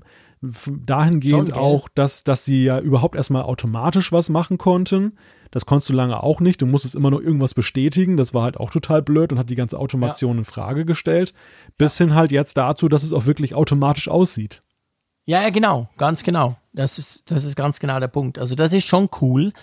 Was ich ja interessant finde, diese iOS 14.3. Ich meine, dadurch, dass ja Apple Raw an der Keynote, an der iPhone Keynote ziemlich prominent gezeigt wurde und eben vor allem so, hey Pro und du mit deinem geilen Pro iPhone und so, hat ja das jetzt nicht mehr beliebig lang Zeit. Die, die, die, gewisse Nutzer wollen das ja unbedingt.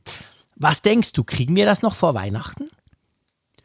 Also die Historie besagt ja, dass das ja nicht das erste Mal ist, dass wir sowas sehen. Ich glaube, bei Smart HDR war es auch so. Nee, nee Diffusion, mhm. genau, Diffusion. Diffusion, letztes so. Jahr, genau. Letztes Jahr, das war ja auch auf der Keynote gezeigt worden und äh, later this year, dann hatten wir das beim Portrait Mode, der damals groß sogar das Leitthema war der Keynote mit dem Bokeh Mode und ähm, der kam dann ja auch irgendwie erst later.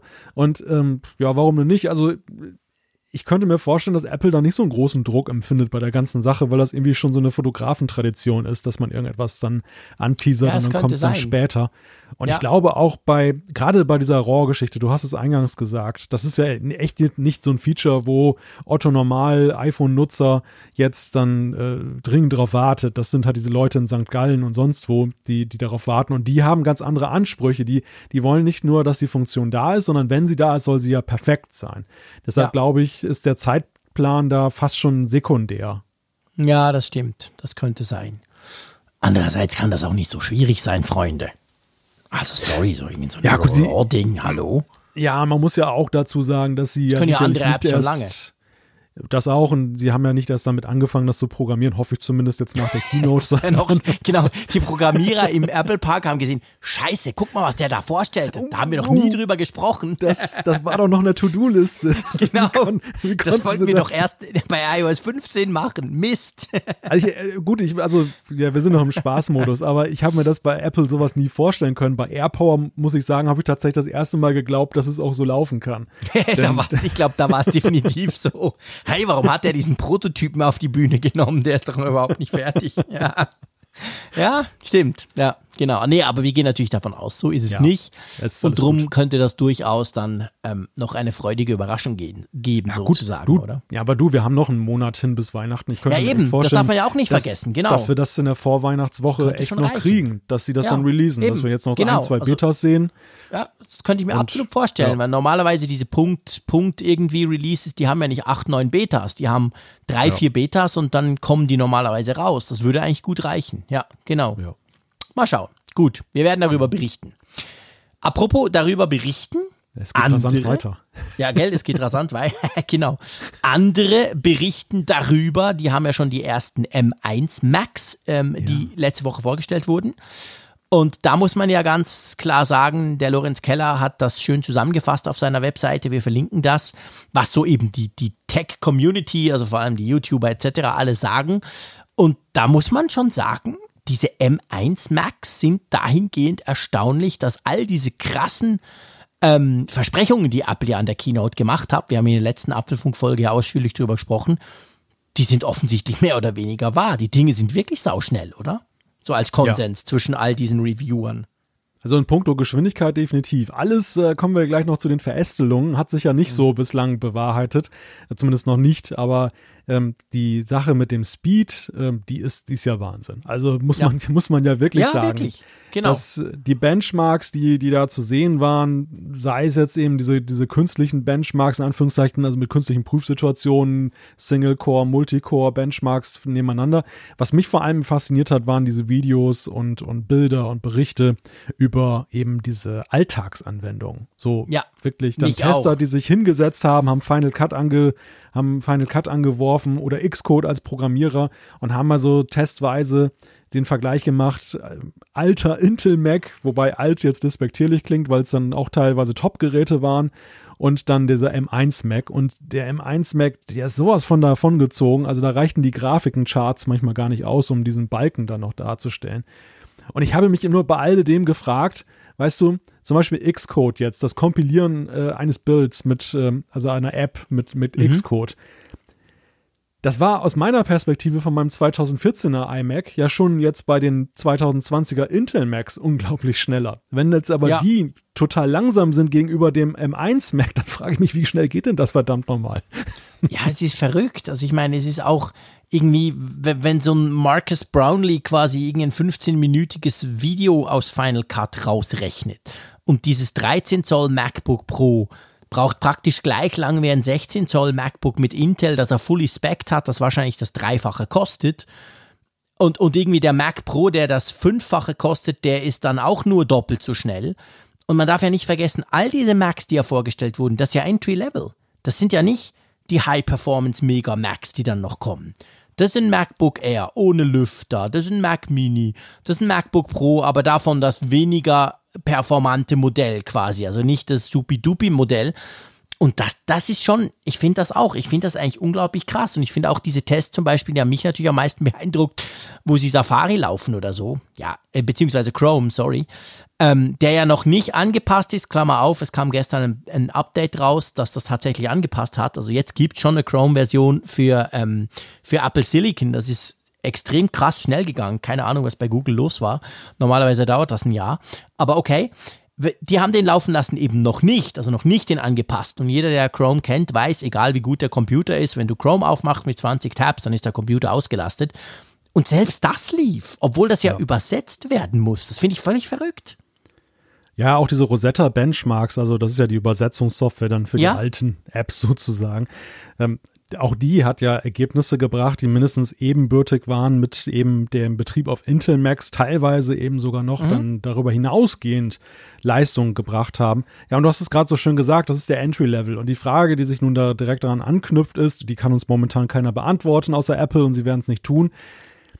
Wenn das Einstieg der Einstiegspunkt ist. Genau. Was ist, was, was erwartet was uns denn dann? Genau, was ist denn High-End? Wir sehen, ja. wir sehen Benchmarks, die auf der, auf dem Niveau eines zugegebenermaßen aus dem Jahre 2017 stammenden, aber immerhin eines iMac Pros sich bewegen. Ja, Und völlig verrückt. Bei, bei, Einstiegsgeräten, die für unter 1000 Euro zu kaufen ja, sind. Der kostet wo, das Sechsfache. Ja, wo, wo soll das hinführen? Ja, es ist wirklich verrückt. Das finde ich auch. Also es ist wirklich, die sind per se schon unglaublich beeindruckend. Ja. Aber wo das dann hinführt, ist eigentlich noch viel, da, da wird einem fast schwindelig. Und ich habe wirklich auch Videos gesehen, zum Beispiel der Dave Lee, Dave Duty auf YouTube, das ist so mein Lieblings-Notebook-Tester, weil der testet jedes PC-Notebook extrem akribisch, aber einfach erklärt. Und der ist auch extrem kritisch selber gegenüber allem, was kommt und vor allem gegenüber Apple der war total platt, weil er auch gesagt hat, das kann ja gar nicht sein.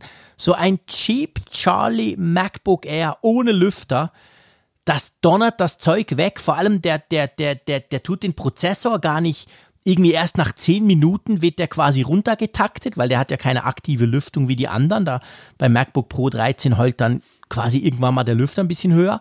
Das kannst du ja beim MacBook Air nicht, weil es ja keinen Lüfter hat. Aber auch da sagt er, also die, die Thermoperformance sei unglaublich. Normalerweise nach zwei, drei Sekunden fangen diese Geräte an, entweder zu lüften oder eben den Prozessor runter zu regeln. Und das Teil läuft fünf Minuten lang. Er macht immer das gleiche, irgendwelche freaky Benchmarks. Das, das, das dreht gar nicht runter. Also das, das sind so Dinge, die ist man sich schlicht und ergreifend nicht nur vom Mac, sondern generell, der ist ja vor allem ein PC-Tester, ja. ist man sich einfach nicht gewöhnt. Sowas hat man noch nie gesehen, seien wir ehrlich. Ja, noch ein Punkt, den wir letzte Woche hier erhört haben, der hat sich bewahrheitet, wobei ich da immer noch Fragezeichen habe in der in dem Punkt, was ist denn jetzt ein, ein, das richtige Maß für den Käufer? Das ist mhm. diese Arbeits Arbeitsspeicherfrage. Ja. Also das, es wurde viel darüber gesprochen, oh, nur maximal 16 Gigabyte ja. Arbeitsspeicher, das reicht ja nie, Pro-Bedürfnisse werden nicht abgedeckt. Mhm. Klammer auf, es sind ja nun auch Einste Einsteigergeräte. Ähm, da müssen gar nicht unbedingt die Pro-Bedürfnisse, vielleicht beim MacBook Pro noch, aber nicht, definitiv nicht beim Air und beim, nicht unbedingt beim Mac Mini. Aber gleichzeitig zeigt sich eben jetzt bei der Performance, ja, die, die, die rangieren ja eben doch auf Pro-Niveau. Also die Benchmarks zumindest verheißen Obwohl sie das. nur 8 GB RAM haben. Ob, ich glaube, alle genau, Testgeräte oder, haben 8 GB RAM. Nein, nein, das nicht. also nicht? Das, und das macht es so ein bisschen verwirrend für mich. Also etliche habe ich auch gesehen, haben tatsächlich die 16 GB okay. Version bekommen. John Gruber zum Beispiel, glaube ich, auch und diverse hatten dann äh, eben die 16 GB drin. Und die Frage, die sich natürlich dann stellt, wenn RAM jetzt neu definiert wird, ja, was kauft man denn am besten? Reicht, reicht vielleicht tatsächlich 8 GB? Weil wenn man jetzt kauft, zum Beispiel einen Mac Mini, dann ist es so, das 8 GB Grundmodell, das kriegst du jetzt zum Beispiel schon nächste Woche zugeschickt. Das war kurzzeitig mhm. mal im Dezember, ist aber jetzt, glaube ich, schon wieder runtergerutscht in der Verfügbarkeit. Okay. Und wenn du allerdings ein Upgrade machst auf 16 GB, dann bist du schnell bei Mitte bis Ende Dezember, was dann die Lieferzeit ja. angeht. Das spielt ja schon Spannend. irgendwie so eine Rolle, zumindest wenn man es sehr schnell haben möchte. Und ja. ähm, eben aber auch mit der Frage, brauche ich es denn wirklich? Muss ich denn jetzt wirklich dann noch mal ein paar hundert Euro in die Hand nehmen und am Ende wären 8 GB auch rasant schnell gewesen. Das frage ich mich noch so ein bisschen. Ich habe den ja. Eindruck, mit 8, 8 GB kommt man auch schon recht weit. Ich glaube auch. Ja, ich glaube auch. Weil diese Diskussion, also natürlich, ich finde, die Diskussion ist wichtig, 8 oder eben 16. Das ist das, was wir ja jetzt wählen können auch mehr als 16, diese Diskussion, ich glaube, die ist hier falsch, weil das sind, wie du es gesagt hast, das sind Entry-Level-Macs. Punkt. Die sind nicht gedacht, dass du die mit 64 Gigabyte aufballerst oder so, sondern ähm, da kommt dann mal ein, vielleicht kommt ja noch mal ein zweites MacBook Pro 13, who knows, das dann halt ein ja. bisschen mehr kann und dann natürlich das 16 und so weiter. Aber es, es stimmt, das mit diesen, also ich, ich habe den Eindruck, ich habe eben zum Beispiel einige gesehen Tests, die haben das 8er Modell durchlaufen lassen und haben es mit ihren super 32 Gigabyte super tollen iMac Pro oder so verglichen. Die konnten alle locker mithalten. Also mhm. ich glaube, also ich weiß nicht, ich, ich, ich bin gerade überlegen, ich bin ja auf dem Konfigurator von einem MacBook Air zum Beispiel, weil das ist das interessiert mich extrem, weil es keinen Lüfter hat. Und, und das sind dann doch 220 Franken Unterschiede ich weiß nicht, was ich machen würde. Normalerweise hätte ich immer gesagt, ja logisch, immer 16, mehr ist mehr. Ja, genau, genau, Aber, richtig. Na, pff, also ich meine, bei diesen Performance-Sprüngen, dann wird das RAM wahrscheinlich verhältnismäßig dann wenig noch ausmachen. Und ich meine, so ein Gerät, wenn das wirklich so schnell ist, das reicht ja eigentlich schon das, dieses einfach Einstiegsteil reicht ja schon super lange. Und da brauchst du mhm. vielleicht gar nicht unbedingt 16 GB RAM. Ja, du, du erkennst ja schon, dass ich mich so genau in den Lieferzeiten des Mac Mini auskenne, hat ja auch eine Bewandtnis. Ja, klar.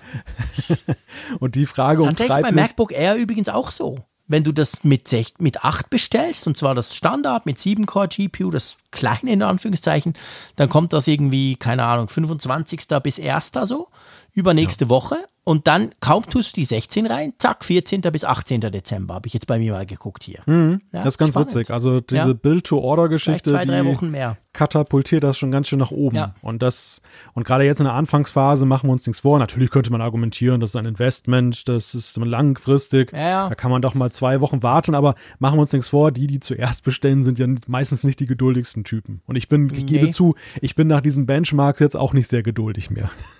Nein, ich auch nicht. Also ich, ich, ich überlege schon lange rum, mir so ein Teil zu kaufen. Und zwar aus der ganz einfachen Überlegung raus. Ihr wisst, ich habe einen iMac Pro, der reicht noch lange, der ist geil und ich habe unglaublich viel Geld bezahlt. Aber es geht gar nicht darum. Es geht einfach darum, diese Entwicklung, die jetzt angestoßen wird durch diese Apple M1 Max, die zieht sich ja mehrere Jahre hin. Und ja. da werden immer wieder Programme kommen. Dann kommt Photoshop, dann kommt irgendwie Microsoft, sagt, hey, jetzt ist übrigens Office da und so. Und ganz ehrlich, ich will das testen. Ich will wissen, ja. Wie läuft Office heute und wie läuft Office in acht Wochen, wenn es genau. auf dem M1 aktualisiert ist. Und Chrome ja. und, und, und. Und ich überlege mir echt einfach, ja, blöderweise habe ich jetzt ein Auto bestellt. Das ist ein anderes Thema. Aber auf jeden Fall, ich habe eigentlich kein Geld. Aber ich würde mir eigentlich gern genau so ein Gerät, ich weiß gar nicht welches, ich bin wie du, der Mac Mini wäre eigentlich ideal. Monitor mhm. dran, geile Kiste. Genau. Aber ich finde eben auch das R wahnsinnig toll. Ja.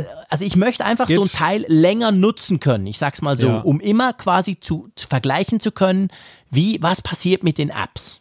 Geht mir, geht mir ähnlich. Also auch Mhm. da ist schon, ist schon so eine gewisse Schwierigkeit drin, welches Gerät darf es denn sein. Ja, Was, ich, genau. defini was ich definitiv weiß, ist ein MacBook Pro käme mich für mich im Moment nicht in Ja, Frage. für mich auch nicht. Ist zu denn, teuer. und das, das, klingt auch, das brauche. Klingt jetzt wahrscheinlich für den einen oder anderen da draußen auch schon wieder ein bisschen merkwürdig. Ähm, das ist für mich im Grunde genommen eine Brück ein Brückentechnologiegerät jetzt. Denn am Ende, ich spekuliere natürlich darauf, dass irgendwann ein neuer iMac kommt, vielleicht schon nächstes Jahr. Und der dann meinen vorhandenen iMac ersetzt und dann kann ich diese Mac 1, äh, M1 Transforma Transformation oder M2 oder was das dann ist, dann halt daran vornehmen. Aber ich will nicht so lange warten, weil es ist ja ein völlig ungelegtes Ei. Vielleicht kommt er erst übernächstes Jahr. Und wie du sagst, ich will die ganze M1-Entwicklung auch als App-Entwickler übrigens mitverfolgen. Ja, ich logisch, habe heute, klar. ich habe heute erstmal Funkgerät aus dem Verkehr gezogen für den Mac App Store, weil ich überhaupt nicht das testen kann, ob das vernünftig funktioniert. Das ist ja Mhm. Genau, für mich eine ja nicht, absolut was passiert. ist eine Blackbox. Da kommen ja Support-Anfragen, wo es heißt, ja, dies und das geht nicht auf meinem super neuen MacBook Air. Und ich kann den Leuten gar nicht helfen, weil ich habe Ja. hier zwar einen, vielleicht einen Simulator, ich habe noch gar nicht geguckt, wie das in Xcode jetzt dann geregelt ist, dass man für den Mac auch das anpasst. Aber das ist ja nicht das Gleiche, als wenn ich das auf einem nativen Gerät mal ausprobiere. logisch. Und das Ja. ist schon irgendwie ein Riesenunterschied. Man kann natürlich sagen, ja, du hast ja auch nicht jedes iPhone und du kannst ja auch nicht jedes iPhone testen, das stimmt. Aber grundsätzlich ist es schon so, wenn man ein paar iPhones hat, kann man schon als Entwickler das sehr genau eingrenzen. Wenn das auf dem Mac läuft, das ist ja eine ganz andere Größe. Ne? Ich habe da dieses logisch. Bildschirmfoto von dir gesehen. Das sieht ja überhaupt nicht so aus wie unsere, wie unsere Funkgerät-App dann im, in iOS. Ja, was das Krasse ist, ich habe das heute ganz kurz auf meinem Test Mac, den ich jetzt gekriegt habe, den ich aber dann wieder zurückschicken muss, viel zu viel, habe ich das getestet. Was mir aufgefallen ist, dass das unglaublich gut skaliert. Wahrscheinlich liegt das daran, dass du dich eben an die Apple Design Guidelines hältst und ja Google zum Beispiel das eben oft nicht macht. Haben wir auch schon darüber diskutiert, warum zum Beispiel Google Apps manchmal bei iOS viel länger dauern, bis die das neue Design dann haben von so einem Betriebssystem-Update. Bei dir hat das super funktioniert. Fullscreen, nicht Fullscreen, das war erstaunlich. Aber ich bin ganz bei dir. Sowas muss man testen. Das kann man nicht einfach. Erstaunlich, dass es einfach geht. Drum werden wir wohl nicht drum rumkommen, mittelfristig uns solche Macs anzuschaffen. So sieht's aus, ja. So sieht's aus. Aber spannend. Also nach wie vor, selbst nach den ersten Tests, und das ist eigentlich das Fazit von diesem kleinen Exkurs hier, ähm, wir waren ja beide zwar geflasht, aber auch ein bisschen skeptisch, so nach dem Motto, ja, hör, erzählen kannst du immer mal was an der Keynote. Und jetzt stellt sich raus, die, die es schon ausprobieren konnten, offensichtlich, das ist offensichtlich nicht zu viel versprochen. Und das lässt uns schon sehr happy in die Zukunft blicken, oder? Ja, also das kleine Aber, was ich angetönt habe am Anfang, ist halt, dass die Akkulaufzeit, das, das liegt aber eben auch daran, dass eben viele, viele, viele Apps, die dann eben getestet wurden, noch gar nicht angepasst sind. Und dementsprechend muss man, glaube ich, bei den Akku-Benchmarks noch ein wenig warten, bis die Ja, realistischen Use Cases der Nutzer, also sprich nicht die, diese rein künstlichen Benchmarks, sondern die wirklichen Nutzungsszenarien sich dann auch dann nativ widerspiegeln. Und der andere Punkt ist, ähm, da gab es ja auch gemischte Reaktionen. Du hast gerade gesagt, okay, bei Funkgerät sieht es wohl einigermaßen gut aus, aber ähm, es waren nicht alle Tester so ganz davon überzeugt, von dieser iOS-App läuft auf Ja. Mac-Geschichte. Aber auch das kam ja mit Ansage. Wir selber waren ja auch skeptisch in der Frage, wie ist denn das jetzt mit dem, mit dem anderen UI, was du hast, dem anderen User-Interface, das ja zwangsläufig kommt, weil eben das ja eins zu eins übertragen wird. Ja, ja, genau. Ganz genau. Also, es bleibt spannend. Ähm, apropos, wenn letzte Woche euer Mac nicht richtig sauber funktioniert hat, dann lag das vielleicht gar nicht am Mac, sondern daran, dass Apple Server nicht liefen, oder? Ja, ja, das war ein Ding, ja. Also Big Sur, lange erwartet. Ähm, alle waren ja wirklich dann geflasht, als es dann endlich rauskam und dann, dann sowas.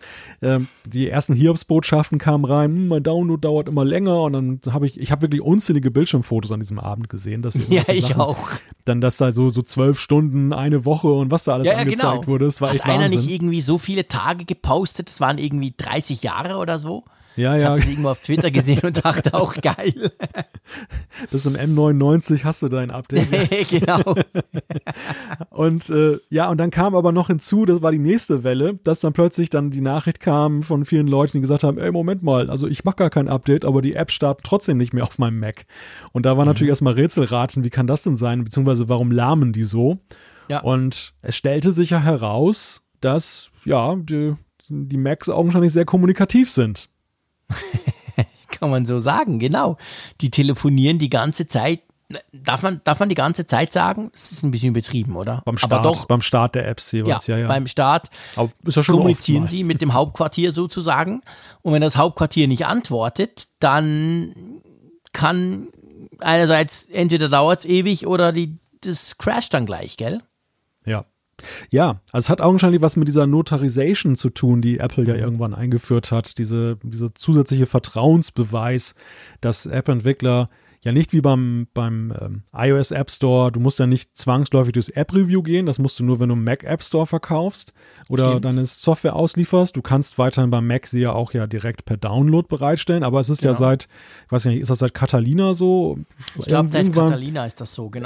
nicht, ist noch gar nicht so lange her, dass wir diesen mhm. Change hatten, dass es eben so ist, dass du als Entwickler deine App dann notarisieren musst, damit sie lauffähig ist. Mhm. Das ist dann, du, du gibst sie dann an Apple und Apple ähm, checkt da ganz, das ist glaube ich ein automatisierter Prozess. Ja. Checken sie einmal gegen, wahrscheinlich so gegen Malware und diesen ganzen Geschichten. Genau. Und dann hast du halt so ein Zertifikat und dann kann deine App ausgeführt werden. War am Anfang ja auch sehr skeptisch gesehen worden, ist aber völlig harmlos so für den ja. Entwickler.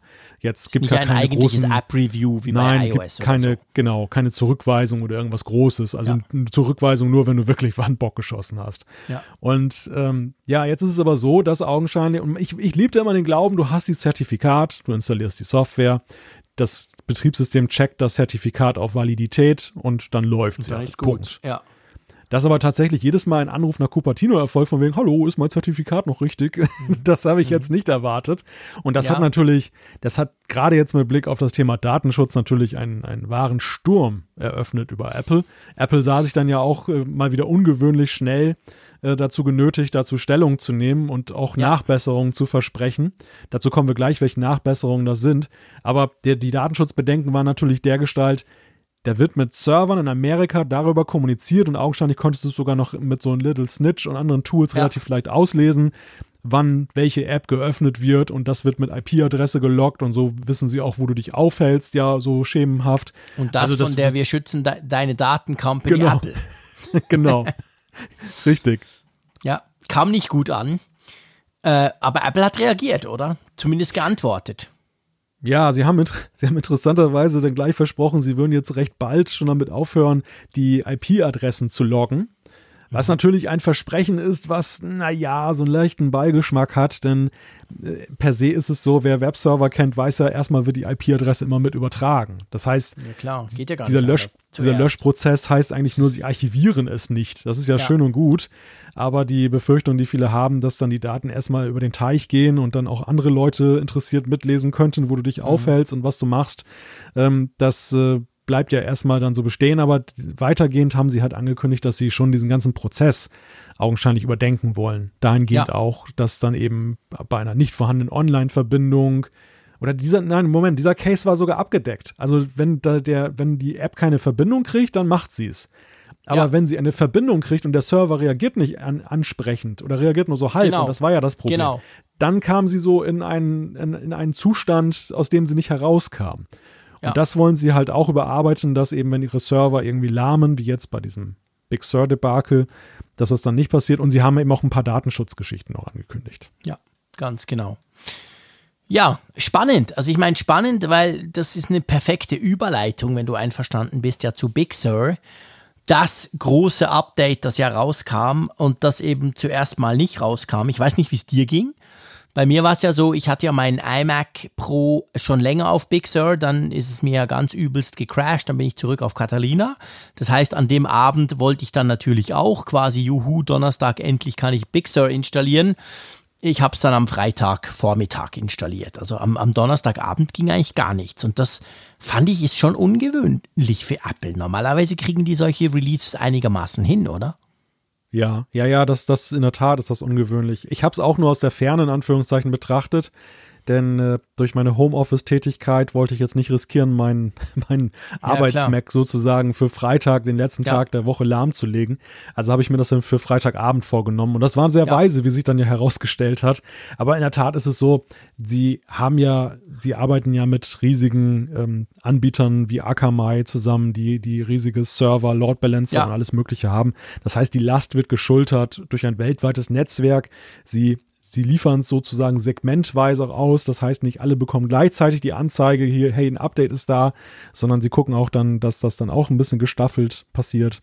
Genau. Und dass, dass das eben dann lahmte. Und es hat ja augenscheinlich, also ich, ich glaube gar nicht mal, dass es mit Big Sur ursächlich zu tun hat, sondern irgendwas gab es, irgendwie war der Wurm in ihrem Netzwerk. Es sind ja unglaublich mhm. viele Dienste zum Erliegen gekommen. Sogar iMessage ja. hatte ja Probleme.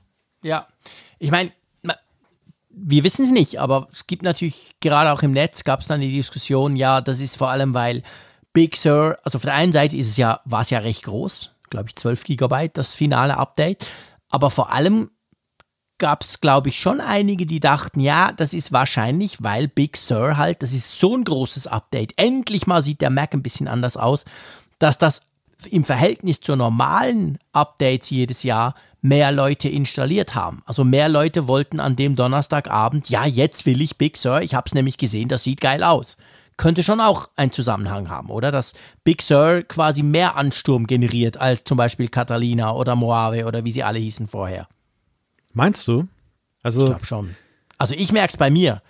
In meiner Bubble Normalerweise diese Mac-Updates, das heißt dann immer, ja, komm, wir warten noch zwei, drei Monate, sicher ist sicher und so. Und Big Sur hat deutlich mehr Begeisterung ausgelöst. Hey, selbst der ja. Zeier, ich mache alles auf dem iPad-Mensch in St. Gallen, möchte unbedingt einen Mac, weil er Big Sur installieren will. Hm. Ja, wobei. Ich, schon. Aber Nein, ich, ich, ich stelle gar nicht in Abrede, dass die Begeisterung groß war. Für mich ist eigentlich eher so die Frage, ob Apple das unterschätzen, unterschätzt haben kann. Denn ich glaube schon, dass sie ja eben sich haben denken können und wir wissen ja nun, wie, wie gut die Macs kommunizieren. Sie müssen ja auch wissen, wie viele aktive Geräte es da draußen gibt. Ja, stimmt, das wissen sie garantiert. Sie hatten die Public Beta, da hat man sich ja auch schon ein bisschen gemerkt, wie das, ja. wie das funktioniert. Ja, ich weiß es nicht. Also wir müssen uns nicht lange aufhalten, ist ja egal. Mhm. Also letztendlich, es war schwierig, aber wenn man wollte, hat man es dann draufgekriegt. Ich habe es jetzt seit Freitag drauf, du in dem Fall seit Freitagabend auch. Und ich hatte das schon gemerkt, als ich das ein paar Wochen drauf hatte, wo noch die Beta war auf meinem produktiven Mac. Ich muss sagen, es läuft unglaublich gut. Ja. Also ich ja, hatte also ganz ehrlich zwei, drei Jahre kein Update mehr, was hm. ich so unkompliziert, also wenn ich denke, Catalina letztes Mal, das war ja wie Vista, tausende von Fragen, wochenlang mit Nerv hier, Nerv da, dieses Mal drauf, einmal neu starten, läuft. Also ich bin auch nicht wie auch so? Ich bin ja nun auch nicht wie die Jungfrau zum Kinde gekommen, sondern ich hatte ähm, Big Sur schon seit Beta 1 tatsächlich auf einem MacBook installiert, ähm, mhm. weil mich das einfach interessiert hat, auch Grund, aufgrund der großen Änderung wollte ich es von Anfang an begleiten. Sonst habe ich mich in den letzten Jahren gar nicht so sehr immer für die Beta interessiert. Also ich habe sie dann mhm. irgendwie bei Beta 3 oder 4 bin ich aufgesprungen, aber ich war nicht dann gleich am ersten Abend dabei. Und mir fiel eigentlich die ganze Zeit auf, dass Big Sur auch so in diesem wirklich frühen Teststadium schon unglaublich stabil wirkte. Das war bei ja. Mac OS beileibe nicht immer so. Und ja, ähm, dieser, dieser Eindruck, das, das heißt aber natürlich nicht zwangsläufig, dass die sogenannte Stable-Version dann wirklich ihren Namen alle Ehre macht. Und äh, auch da muss ich sagen, das hat mich auch äh, überrascht. Also auch bis jetzt, ich habe wirklich null Probleme. Ich habe null Probleme. Ja, Eins, das Einzige, was, was mir aufgefallen ist, also, und das ist wirklich ein, ein reines Komfortproblem, wenn man jetzt, wenn ich in Final Cut Pro meine Sony-Kamera anschließe, dann konnte ich immer mhm. dann recht leicht dann importieren, direkt von der Kamera dann die, die Bilder. Ja. Und da zeigt er jetzt dann von der SD-Karte, die da drin ist, dann nur so einen komischen, fusseligen Ordner an, wo dann irgendwie so eine Recovery-Software da drin liegt und nicht dann das, ah, okay. das Datenverzeichnis dann, äh, wo ich dann halt die Bilder habe. Da muss ich jetzt mal den Umweg über den Finder gehen. Das ist wirklich mit Big Sur hat das angefangen, das Problem. Vorher hatte mhm. ich das nie. Das scheint irgendwas damit zu tun zu haben, aber das ist nun ja, wirklich stimmt, ein extremes Luxusproblem. Ja, ist wirklich ein Luxusproblem, aber du hast recht, ich habe den Workflow auch ändern müssen. Und bei mir ist so, ich habe auch diverse so Erweiterungen, weißt du, da oben rechts neben der Uhr und so. Die mhm. liefen hm. alle, eine einzige, die, die, die zickt so ein bisschen rum, das ist Dropler, das ist sowas wie WeTransfer. Und da kannst du normalerweise direkt auf ein File gehen und dann mit einem Shortcut beamst du es eben hoch, dann macht er den, den, den Short-Link, dann kann ich den Download-Link, so tue ich quasi meine Audio-Files den Radiostationen übermitteln.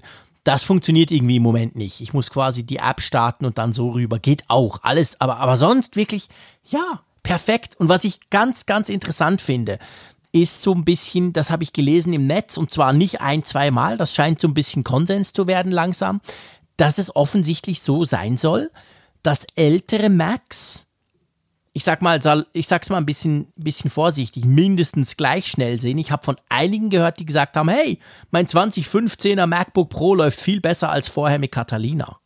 Und das finde ich hm. schon spannend. Normalerweise ist es ja immer umgekehrt so. Schöne neue ja. Grafik, too, cool, aber sie ist viel langsamer. Offensichtlich nicht bei Big Sur. Ja, gut, das ist eine Fähigkeit, die Apple ja auch bei iOS schon mal unter Beweis gestellt hat, wo es dann ja auch plötzlich dann schneller ja, ging, dann mit, mit einer neuen Version. Und, Aber das haben sie sonst beim Mac nicht hingekriegt. Ja, ein Schelm, wer Böses denkt, dass ja auch im Design jetzt Big Sur iOS etwas ähnlicher geworden so. ist. Vielleicht, vielleicht haben sie auch die entsprechenden Codepassagen kopiert, dann die, die dann für das Geschwindigkeit sorgen. Ja, klar, es wäre ja möglich. Aber weißt du, umso erstaunlicher ja, wir wissen ja, Big Sur, das sind ja eigentlich zwei Systeme wir schleppen ja, wir haben das Intel-Zeugs drauf, das wir jetzt auf unseren Macs haben. Und gleichzeitig im Hintergrund gibt's ja diese, diese Apple Silicon M1-Variante, die ja von mhm. Big Sur, weil die neuen Macs laufen ja nur auf Big Sur. Und das haben wir ja alles zusammen. Also es ist ja eigentlich ein Betriebssystem für zwei Welten. Umso erstaunlicher, wie sauber das läuft. Ja, also jetzt rein vom Software-Standpunkt aus gesehen ist es die unglücklichste aller Varianten, wenn du zwei ja, genau. völlig unterschiedliche Systemarchitekturen unterstützt, weil natürlich klar ist, dass das Augenmerk der Entwickler sich nicht nur auf eine konzentriert und im Zweifel wird es sich ja eher auf die neueste konzentrieren, im Sinne von, ja, dass die besonders gut läuft und nicht, dass genau. jetzt die alten Intel-Macs noch so top laufen. Genau. Aber tatsächlich haben sie es hingekriegt, ähm, also für M1 kann ich jetzt nicht beurteilen, da kriegen, kennen wir jetzt nur die Tests von vorhin, aber die, ja, die sprechen ja auch eine deutliche Sprache. Mhm. Also augenscheinlich haben sie es wirklich auf beiden Plattformen trotz dieser, dieser Übergangssituation hingekriegt, dass dann nochmal dann der Turbo gezündet ja. wird. Ja, ja offensichtlich. Wie findest, du, wie, wie findest du das neue Design? Ich liebe es. Und ja. das hätte ich nicht gedacht. Also es hat ja sehr viele Anleihen an, an, an iOS, also eigentlich ein mhm. iPadOS, wenn man so will. Ja. Und ich muss wirklich sagen, ich bin absolut begeistert. Mir ging es wie dir. Ich habe ja einen iMac 2014er noch so, so und da, der, da war ja auch die, seit der ersten Beta sind da alle Mac OS Big Sur Varianten drauf, aber ihr wisst, wie es ist. Man arbeitet dann doch kaum an dem und macht dann immer an seinem normalen. Und drum eigentlich erst so vor ein paar Wochen, als ich den umgestellt habe, habe ich gemerkt, hey, total cool. Es hat zum Beispiel das Kontrollcenter. Ich liebe es. Und einfach das, das gesamte Design, mir gefällt zum Beispiel auch. Und ich war wirklich skeptisch, weil immer so dieses Zusammenwachsen. Und ihr wisst, ich bin ein totaler Mac-Fan. Ich will doch nicht, dass der Mac wie's iPad wird. Aber ich muss sagen, ich finde es das cool, dass die Nachrichten-App genau gleich aussieht, dass, dass der Editor, dass die Notizen-App, all diese Apps, die ich ständig brauche, ich brauche ganz viel so Standard-Apple-Zeug, die sehen jetzt halt genau gleich aus, egal ob auf meinem iPhone, auf meinem. Ich, ich finde es großartig. Ich bin ein großer Fan von diesem Design. Wie, wie siehst hm. du das? Ja, es geht mir ähnlich. Ich habe mich in der Vergangenheit manchmal mit den Designveränderungen bei macOS erstmal schwer getan. Am Ende mhm. habe ich sie wertgeschätzt, aber im ersten Moment war es so das Fremdkörpergefühl. Ja, ich, ich auch. Fühlte, ich fühlte mich bei Big Sur recht schnell zu Hause, obwohl es ja ein, ein im Vergleich zu früheren Designänderungen ein, ein riesiger Sprung ja, eigentlich ist. Ja, viel größer. Du hast gerade das Thema iOS genannt oder iPadOS. Vielleicht hat das was damit zu tun. Also vielleicht hat man tatsächlich so eine gewisse naja, es sieht ja eigentlich gar nicht so aus, aber es, dass es dann doch so gewisse Grundstrukturen gibt, die ja. einem vertraut vorkommen, wo man sich zu Hause fühlt. Genau. Und was ich halt, was ich ganz toll finde, ist halt dieser Mut zu mehr Luftigkeit. Nämlich ja, nicht, nicht, nicht so, weißt du, es ist nicht so erzwungene, übers Knie gebrochene Luftigkeit wie bei Windows, damals mit Windows 8, wo man dann riesige Kacheln gemacht hat und man hat sich gefragt, was für eine kolossale, unnütze Platzverschwendung, nur damit es irgendwie geil aussieht. Hier ist es Nein, eher so, es wirkt wohl dosiert.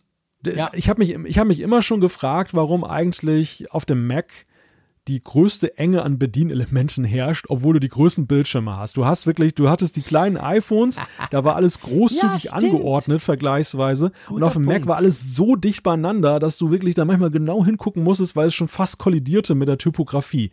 Und jetzt hast du ja die Typografie, wenn ich zum Beispiel jetzt den WLAN-Reiter äh, hier aufmache oben, da ist dann, da sind, das ist so richtig eine schöne Zeilen, ein schöner Zeilenabstand, ja. es ist wohl proportioniert, es sind leichte Abstände links und rechts, aber nicht überkandidelt. Es ist nicht jetzt nee. irgendwie so, dass man so von wegen das dreifache größer, große Touch-Buttons gemacht. Ja, genau. Nein, nein, es ist nee. kein Touch-Betriebssystem.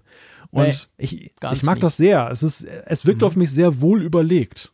Ja, es geht mir ganz genau gleich wie dir. Ich finde es wirklich großartig und glaubt mir, liebe Leute da draußen, ich war skeptisch, weil beim Mac merke ich, lustigerweise beim Mac mehr als beim iPhone oder beim iPad, ich bin da offensichtlich ein konservativer Sack weil ich schon so lange am Mac arbeite und den Mac vergöttere sozusagen, bin ich immer extrem vorsichtig. Wow, Design, ist doch alles toll. Komm, ihr müsst doch, ich habe ja schon oft gesagt, ihr müsst gar nichts ändern am Mac. Der Mac ist einfach, macht ihn einfach so weiter und mir gefällt es.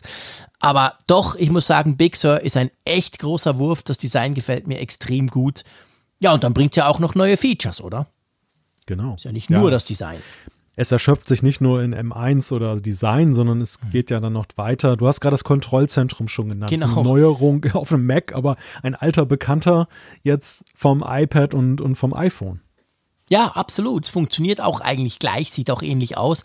Und ich muss zum Beispiel sagen, es ist jetzt nicht so, dass ich WLAN, Bluetooth oder so oder dass ich wahnsinnig viel airdroppe, was man da auch ganz, ganz einfach kann.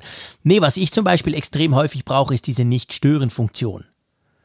Hm. Weil ich oft nehme ich ja Audio auf auf meinem Mac, irgendeinen Radiobeitrag. Und wenn du da nicht aufpasst, dann rede ich zwar über mein tolles Mikrofon, Mischpult in mein Audiosystem, in meine Audioschnittsoftware, aber weil ich den, den, den Lautsprecher vom Mac normalerweise anhab und da kommt irgendeine SMS oder irgendwas oder eine WhatsApp, eine Telegram-Nachricht, ich habe die Apps alle offen, dann macht das blum, blum, blum, dann habe ich das bei mir drin.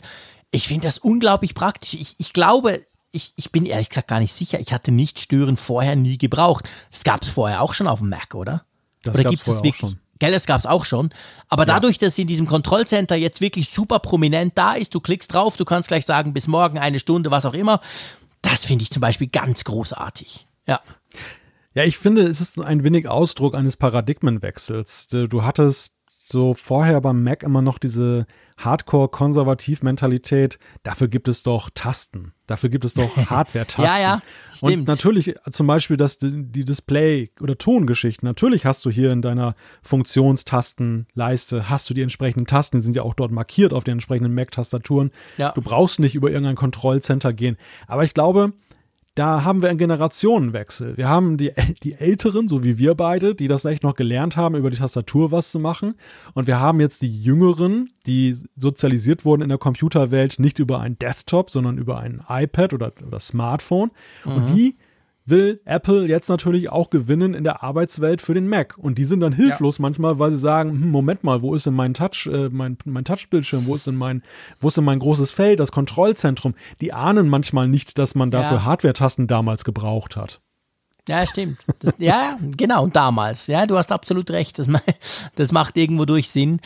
Ja, und es ist lustig, eben, wie gesagt, ich bin ein konservativer Sack am Mac, aber mir fällt halt auf, hey, ähm, es ist schon cool, da ich ja sowieso die ganze Zeit iPad und iPhone nutze. Und wenn jetzt da ganz viele Dinge quasi rüberkommen, ist das praktisch. Wie ja auch diese, diese überarbeitete Mitteilungszentrale mit den Widgets, die ja jetzt noch viel mehr nach Mac aussieht, äh, Quatsch, nach, nach iOS aussieht als vorher, oder? Ja. Ja, und da muss ich, ich sagen. Das plötzlich. Ja, eben, und sie endlich machen sie es vernünftig. Ich fand halt, ja. es war diese, diese Widgets oder diese Kontrollen, diese, die du da hast, diese Notifikation, das wirkte für mich in den vorherigen Versionen manchmal so wie, naja, halbherzig gemacht. Wir mhm. wollen ja irgendwie wie iOS aussehen, aber wir trauen uns nicht richtig, das so zu machen. Und ja. jetzt hast, jetzt hast du wirklich Jetzt hast du das wirklich so in einer vertrauten Art, aber trotzdem mit Mac-Spezifika. Ich finde trotzdem, es ist jetzt nicht eine schnöde Anbiederung an iPadOS, sondern es ist wirklich auch da wohl überlegt, welche Elemente übernehmen wir auf den Mac und wie stellen wir sie dar. Dass wir zum ja, Beispiel ja. jetzt dann auch ja. das verknüpft haben oben mit der, mit dem Datum und der Uhrzeit, dass wenn du da draufklickst, dass dann eben diese Leiste dann kommt mit den Notifikationen, den Widgets. schlau gelöst. Ja, absolut, finde ich auch. Und dann ist es so, jetzt wäre ja eigentlich der Zeitpunkt, dass der Frick mal Champagner. Chrome, Champagner, genau, auf, auf, auf Safari wechseln könnte, nämlich der neue Safari in ähm, Big Sur kann ja jetzt endlich YouTube in 4K ja, die, die das nicht wussten, der Kant konnte das vorher nicht. Ich bin auch ziemlich auf die Welt gekommen vor ein paar Monaten, als ich das mal gemerkt habe. Und dann so dachte, ja, kein Wunder brauche ich Safari nie, aber ich hatte es tatsächlich nicht wegen dessen gebraucht. Aber es wäre für mich der absolute Killer. Für irgendwas habe ich ja große Bildschirme. Das kann er jetzt also auch. Wir können jetzt also den Malte in scharf beobachten auf YouTube mit Safari, auf dem Mac mit Big Sur. Ja, ist ein Traum. Ob wir das wollen, ist eine andere Frage. Das stimmt, in der Tat. Das äh, kann man sich überlegen. Aber man kann ja Gott sei Dank bei, man kann ja Gott sei Dank auf 480p auch mal runterschalten bei YouTube. Wenn man, wenn man das dann so klein genießen möchte. Aber nein, ja, aber es ist, es, wir, das ist wieder so ein bisschen Apple-mäßig. Ne? Wir feiern etwas, was eigentlich selbstverständlich sein ja, sollte. Das ist wirklich typisch Apple. Du hast recht, genau. Jahrelang können sie es nicht und dann gehen sie, hey, ja. guck mal, Safari kann 4K auf YouTube. Also ich, ich, entdecke auch mir so eine sich etwas widerstrebende Freude, denn äh, genau ja. diesen, diesen Zwiespalt sehe ich halt. Ich freue mir wirklich einen Keks darüber, dass der Safari erstmal jetzt viel moderner aussieht, jetzt durch das neue Design auch, mhm. also durch die neue Kopfleiste auch und so. Ich kann ihn ehrlich gesagt kaum noch unterscheiden vom Chrome, muss ich sagen. Und optisch manchmal, ich muss echt nachgucken, welcher ist das gerade. Und zum anderen ist es aber eben so, dass du eben mit dieser 4K-Geschichte und, und diesen Privacy-Features, es ist schon ein nettes neues Angebot, was du da eben ja. hast. Jetzt ja, das muss man ganz klar sagen. Also Safari ist extrem viel besser geworden. Ich würde mal sagen, Safari hat einen mindestens so großen Sprung gemacht, wie macOS gesamthaft einen Sprung gemacht hat. Das ist, das ist wirklich so. Ja, also saubere Sache. Und ich nutze sehr viel iMessage. Kennst du ja nicht, ja. aber das ist diese coole App, die es da auch bei allen Macs und so gibt. Und ja auch auf dem iPad und iOS. Du bist ja mehr Team WhatsApp. Nein, stimmt gar nicht. Wir, wir iMessagen immer zusammen. Und das finde ich zum Beispiel super, dass die Nachrichten-App jetzt halt das unterstützt, was quasi die Nachrichten-App bei, ähm, beim iPhone ja auch kann. Also auch da hat man wieder eine Konsistenz bekommen mit Big Sur, oder? Ja, ich bin ja Wechselmessenger, ne? Also ich bin in allen Messengern Stimmt. irgendwie unterwegs und nirgendwo wirklich zu Hause. Das ist ganz traurig, die ganze Geschichte. Nirgends zufrieden, genau, überall, aber nirgends zufrieden. ja, was heißt gar nicht zufrieden? Doch, ich glaube, ich könnte mich irgendwo, ich könnte sesshaft werden. Das Problem ist, dass diese ganzen Menschen, mit denen ich kommuniziere, dass die alle irgendwo so. anders sind. Und äh, die, die erlauben es mir nicht, mich mal irgendwo niederzulassen in einem Messenger. Ja, geht mir das, genau gleich. Ja. Aber egal, wir wollen nicht immer mich und meine Messenger-Qualitäten oder ähm, ja, Eigenschaften reden. Nachrichten-App, also iMessage, ich gebe dir recht, das, das war auch lange so ein Mysterium, warum eigentlich dann die Nachrichten-App auf dem Mac so ähnlich aussah und so vieles konnte, aber eben auch nicht alles. Und jetzt mhm. sind wir dann näher dran. Jetzt haben wir wieder einen Gleichstand hergestellt. Das ist sehr erfreulich. Und ja, auch die Verbesserung gut in der Karten-App. Also ich muss sagen, Karten auf dem Mac habe ich echt ein, zwei Mal genutzt. Jetzt bei das brauche ich nie. Ja. ja. ich weiß, ich sehe da nicht so wirklich den Use Case. Ich das ist echt nicht. so eine also, Unterwegs-App mit deinem MacBook Air rum und lässt dich quasi navigieren oder so. Das verstehe ich auch nicht. Ja. Ja, und auch zur Reisevorbereitung. Also wenn ich auf dem Mac was mache, dann rufe ich Google Maps im Browser auf. Da ja, komme ich nicht auf die Idee, eine Maps. native App von Apple aufzumachen. Zack, ist es ja. da. Ja, genau. Es geht mir ganz also genau gleich. Und da kann ich es auch noch rüber übermitteln an andere. Geräte und so. Also ich weiß ja. nicht, was das soll, aber gut, ist egal. Auf jeden Fall, was mich natürlich sehr, sehr, sehr freut, ich freue mich über jedes Update der Fotos-App, aber dass mhm. die jetzt auch nochmal aufge aufgewertet wurde, wieder mit neuen Funktionen. Wir erinnern uns, wir kommen von, aus dem düsteren Zeitalter der iPhoto-App. Die war irgendwann so überladen, dass Apple da den, die gekappt hat. Dann kam die ja. Fotos-App, die konnte fast gar nichts. Das war sozusagen Vorschau Deluxe. Und wir waren alle total genau. sauer. Guter Vergleich. Die konnte und, kaum was. Und über die Jahre haben sie sie ja dann wieder ausgebaut, dass sie jetzt ja dann schon den Stand von iPhoto und eigentlich noch mehr darüber hinaus, gerade was die Automatiken angeht, dann halt bekommen hat. Ja. Ja, ja, genau. Also das, auch die hat einen ziemlichen Schritt vorwärts gemacht. Ich glaube, zusammenfassend kann man sagen, Mac OS Big Sur ist echt ein großer Wurf. Und ja. man kann das eigentlich, das sagen wir jetzt eine knappe Woche nach Release, aber wir, wir schauen uns ja auch im Netz um, wir kriegen vor allem extrem viel Feedback von euch. Das heißt, wir bilden uns ein, relativ schnell zu spüren, wenn irgendwo was ganz übel schief läuft. Aber man kann wirklich sagen, hey, Mac OS Big Sur, Freunde, wenn ihr euch bis jetzt noch nicht getraut habt und euer Mac das hergibt, kann man machen. Das Risiko war letztes Jahr dann also deutlich größer mit Catalina und so. Ja, es gilt natürlich die alte Weisheit, wer auf Nummer sicher, auf super, Nummer super sicher gehen möchte, der sollte vielleicht dann so das erste große Update abwarten. Dann sind wirklich auch die, die letzten großen Hürden hoffentlich aus, dem, aus der Welt geschaffen, äh, geschafft, die, die halt immer dann so ein bisschen lauern. Aber grundsätzlich gebe ich dir recht, es ist echt so im Gegensatz zu den, den Updates mancher Vorjahre, ist es so ein Ding, wo ich persönlich keinen Bauchschmerz habe, jemandem zu empfehlen, mhm. zu sagen, hey, du hast Lust auf Big Sur, installier es. Ja, genau. Ja, absolut.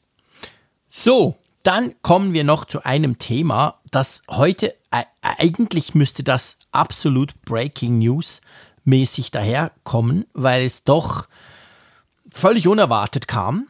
Und zwar hat Apple heute bekannt gegeben, äh, in einem Post auf apple.com, dass sie quasi ähm, wie soll ich sagen, wenn du ein kleiner App-Entwickler bist, wobei klein, Fragezeichen, ja, Sa sagen es anders. Moment, du bist ein kleiner App-Entwickler, lieber Malte. Aber wenn du mit deiner ja. App weniger, was ist es, eine Million pro Jahr, habe ich es richtig verstanden? Ja, ja. Umsatz generierst im App Store für iOS oder iPadOS, da musst du ab Januar nur noch 15% abgeben und nicht 30, wie es vorher immer war.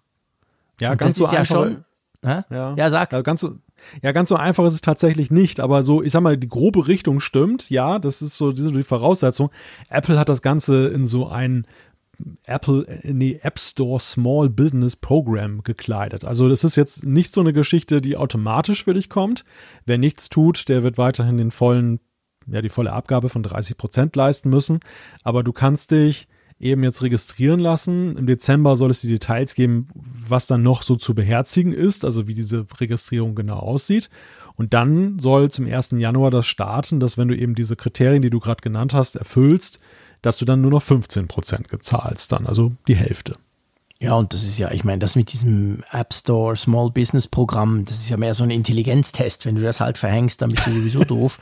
Also von dem her gesehen, äh, ja, ich meine, hey, wenn du 150.000 Dollar im Jahr mit deiner App verdienst, ob du jetzt 30 hm. Prozent abgibst oder 15, finde ich schon noch eine massive Änderung, oder? Also ist ja natürlich. schon, ist ja Nein. das, wo wir seit Jahren drüber reden eigentlich. Nein, das, ist natürlich das, mit der ganzen Epic-Geschichte im Sommer falsch. ganz stark. Ja, da verstehst du mich aber falsch. Also das habe ich ja nicht gesagt, dass das jetzt nicht irgendwie was ist. Aber der, der Punkt ist ja der, warum, also das hat mich schon ein bisschen gewundert, warum sie es nicht einfach automatisch machen. Weil die, die Umsätze, ja. eine Million, diese, diese sind ja, werden ja sowieso ermittelt im App Store. Äh, du hast sowieso diese Geschichte, dass du da eben diesen ganzen Verkauf drüber abwickelst. Warum ist das nicht, warum ist das eine Opt-in-Geschichte? Das fand ich jetzt so ein bisschen bizarr ähm, merkwürdig. Ja, Deshalb bin ich mal gespannt, stimmt. was da im Dezember noch so kommt, im Kleingedruckten möglicherweise. Aber per se ist das natürlich schon mal wirklich eine Breaking News für alle Entwickler. Ähm, und, und es ist auch schön im Sinne von Gerechtigkeit. Weißt du, wenn ich eines gehasst habe an dieser ganzen Geschichte mit Epic und Apple, dann war das, dass Epic ein Riese, der, der wirklich dann Millionen, Abermillionen verdient, sich dann da Milliarden. dargestellt hat als Milliarden, äh, sich dargestellt hat als kleines armes Opfer. Mhm und ja, ähm, sich da sich da inszenierte als der Robin Hood sozusagen des kleinen mhm. Entwicklers, der ja nicht davon leben kann, weil böses Apple 30 Prozent kassiert. Und in Wirklichkeit ist es ja so, die, die wirklich dann eben, du hast ja gerade dieses Szenario genannt, 100.000 zum Beispiel damit verdienen. Da ist es eine Hausnummer einerseits, wenn du, ob du 30 oder 15 Prozent zahlst, mhm. aber es ist auch eine Hausnummer in der Frage, dass wenn du das plötzlich über hast, Während das ja. für Epic eher so eine Geschichte ist von wegen, ja, für einen Börsenwert ist das vielleicht von Relevanz, aber nicht jetzt von existenzieller Bedeutung für den Laden. Ja, plus, dass eben ja die Großen, wo man sagen kann, hey Freunde, ihr verdient sowieso Milliarden, dann gebt ihr halt ein bisschen mehr ab, dass die ja eben, und das finde ich eigentlich das Elegante an diesem, an diesem Schritt, den Apple jetzt da macht, die sind ja nicht betroffen. Also Epic, wenn die jetzt, falls die sich einigen würden, aber es gibt ja noch ein paar andere große, vor allem Spielhersteller, wenn du 100 Millionen verdienst im Jahr damit, dann zahlst du nach wie vor 30 Prozent. Ja, es ist wirklich genau. so, dass die, eben, ich, ich, ich, ich, ich kann das nicht einschätzen. Klein ist ja das nicht. Also wäre geil, wenn ich eine Million verdienen würde im Jahr mit einer App. Also das ist ja alles andere als klein. Aber im Verhältnis zu eben so diesen Big Ones ist es so, da, da ist jetzt wirklich ein Unterschied. Also die kleineren, sagen wir es vielleicht so, müssen weniger zahlen aber die großen, die ganz großen Big Player, die zahlen weiterhin 30 Prozent. Und das finde ich eigentlich recht einen eleganten Move von Apple.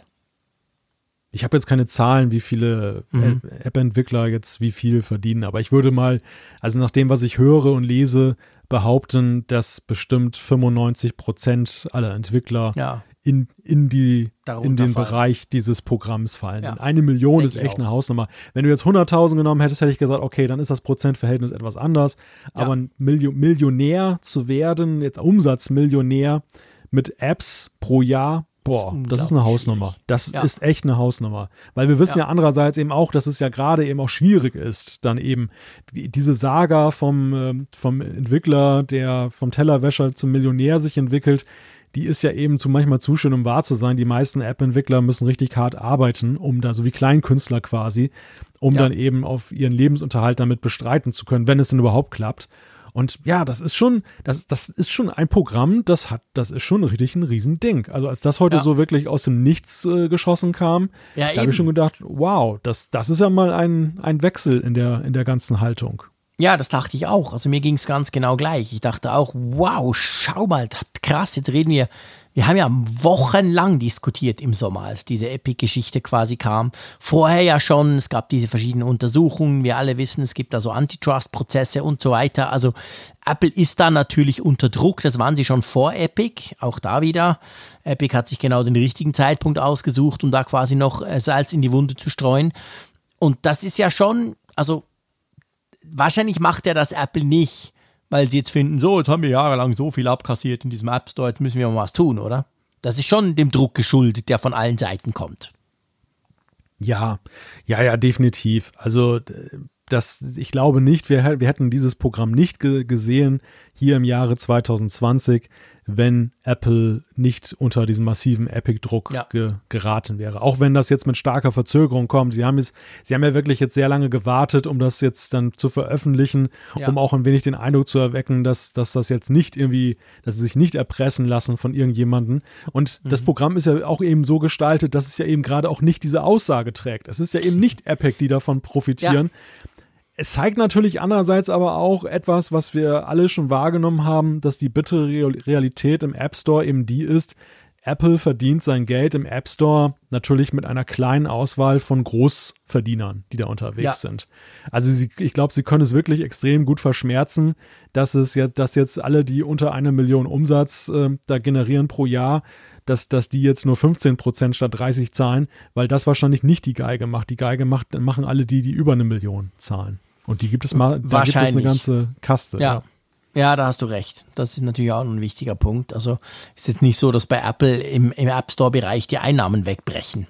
Deswegen. Nein, Nein, das glaube ich nicht. Das glaube Nein, eher ganz im Gegenteil. Ich meine, mein, mein, Credo war immer für kleine Entwickler und das sind ja gerade die, die hier adressiert werden, wird dieses Ecosystem ja umso interessanter, je geringer du da ja, unterwegs klar. bist. Also im Grunde ist es ja eine Art Wirtschaftsförderung, die Apple da betreibt. Sie, sie wollen mhm. ja auch ein Stück weit den, den kleinen Entwicklern helfen, indem sie mehr überbehalten, dass sie dann länger am Ball bleiben und dann doch ja. ihre Apps dann nach oben treiben und irgendwann ja doch dann in die Klasse der eine Million Zahler kommen und dann 30 mhm. Prozent mhm. entrichten am Ende profitiert Apple ja nur davon, wenn die App, kleinen App-Entwickler dann glücklich sind. Ja, stimmt. So gesehen Oder hast erfolgreich du natürlich waren. absolut recht. Ja, genau. Aber ja, es ist wirklich spannend. Also diese Entwicklung geht weiter. Wir werden dranbleiben, vor allem wenn dann die, eben diese, diese Details noch ausformuliert werden vom App Store Small Business Programm. Was das dann genau heißt, das schauen wir uns dann schon nochmal genauer an. Ja, und die Frage, die sich anschließt, ist natürlich auch, was bedeutet das jetzt für die anderen Märkte? Denn Apple hat ja immer argumentiert, dass sie ja mit ihren 30 Prozent ja jetzt nicht irgendwie absonderlich unterwegs sind, sondern dass das ja marktübliche Konditionen sind in diesen ganzen App Stores mhm, also und bei Google oder so, genau. Genau, oder auch bei den Spiele, bei den ja. Spieleplattformen. Und die Frage, die ich mir gleich gestellt habe, ist, wenn so ein Player wie Apple so ein Programm auflegt, so ein massenhaftes Programm, das dann eben dann, dann da Entwickler besser stellt, ja, kann mhm. denn dann Google, kann Google sich den versperren, können andere sich den versperren, auch wenn der Druck nicht da ist, aber der Druck geht jetzt ja nunmehr von, von, von Apple aus auf die anderen. Die geben den Ball quasi ja, weiter. Weil Apple jetzt mal vorgelegt hat, in dem Bereich quasi. Ja, ja, stimmt. Schauen wir mal. Apropos schauen. Wir müssen mal auf die Umfrage der Woche schauen. Also auf die genau. von letzter Woche. Einverstanden? Ja.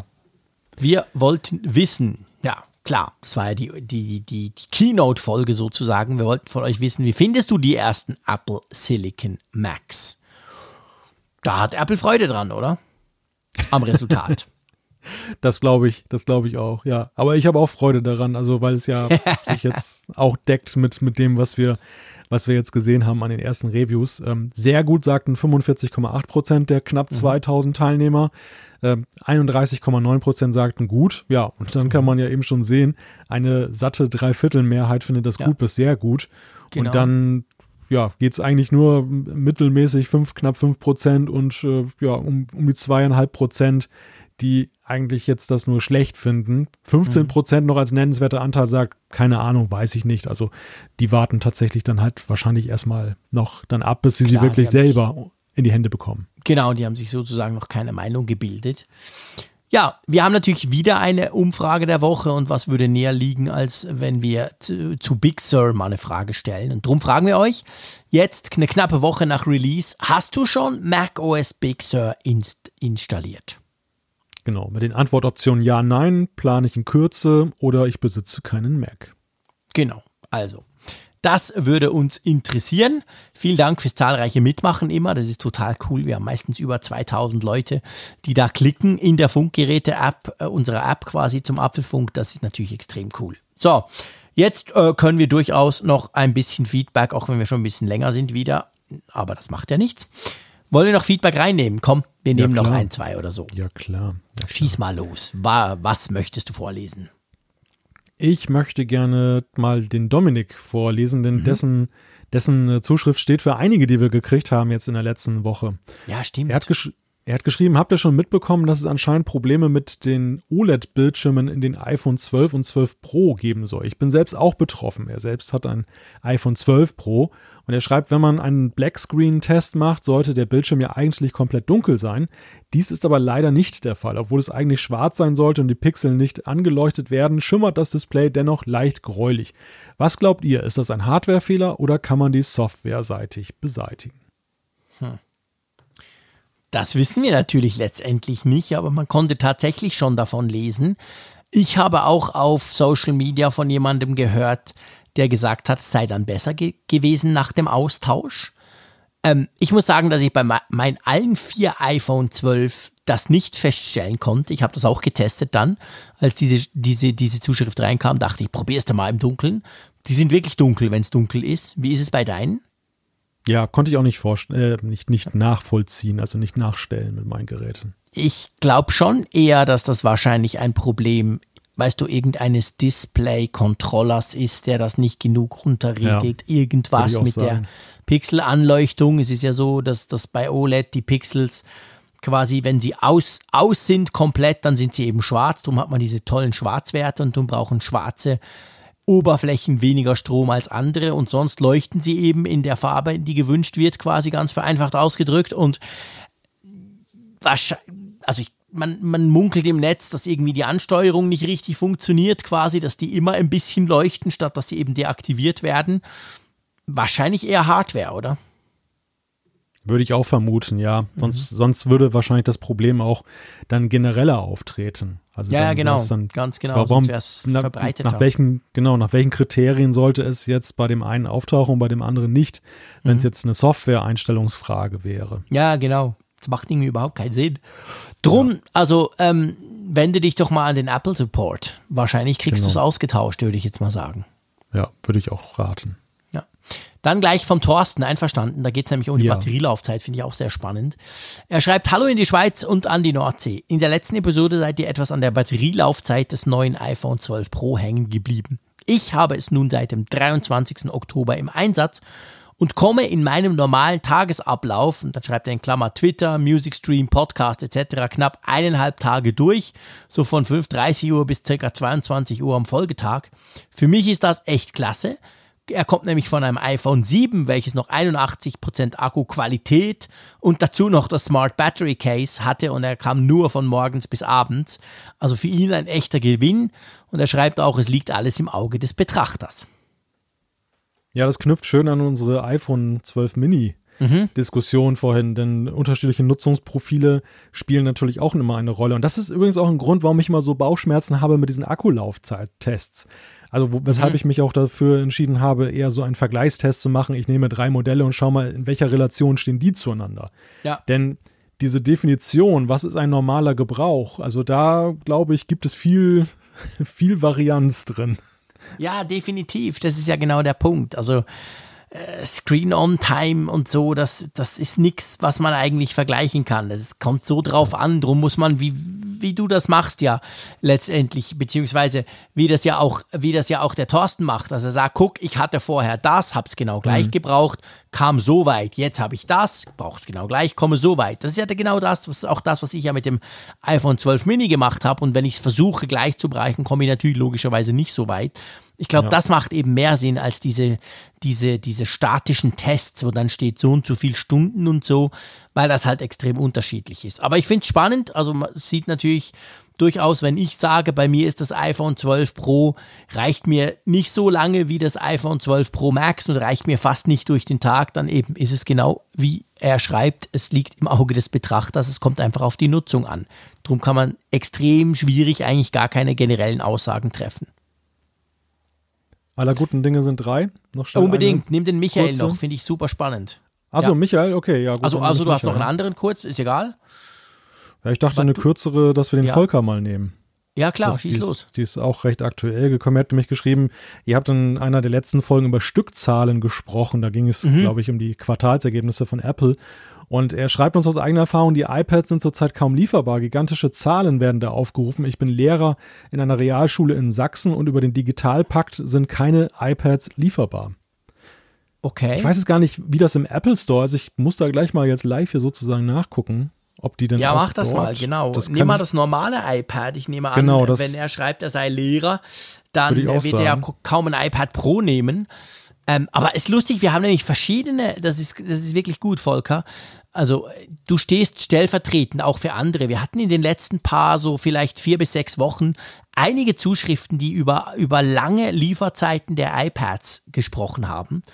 Und das ist natürlich immer interessant, weil man dann ja quasi Schlüsse ziehen kann, kommt da was Neues oder nicht, oder sind sie halt einfach im Moment wegen Corona und überhaupt ein bisschen äh, im Verzug mit Produzieren. Konntest du mal nachschauen, schauen, Malte, wie sieht es ja, bei hab, euch gerade aus? Ich habe mal das Grundmodell 32 GB mit Wi-Fi genommen, weil ich gehe mal davon aus, dass man das, das nehmen wird. Ja. Da sind wir tatsächlich bei einem Monat Lieferzeit. Wow, krass. Okay. Das ist ein, für, da hätte ich bei dem Modell jetzt nicht unbedingt erwartet. Da hätte ich jetzt gedacht, nee. das ist ja nun nicht so der äh, Topseller. ja, ja, eben offensichtlich schon. ja. Das ist ja das spannend, ja, stimmt.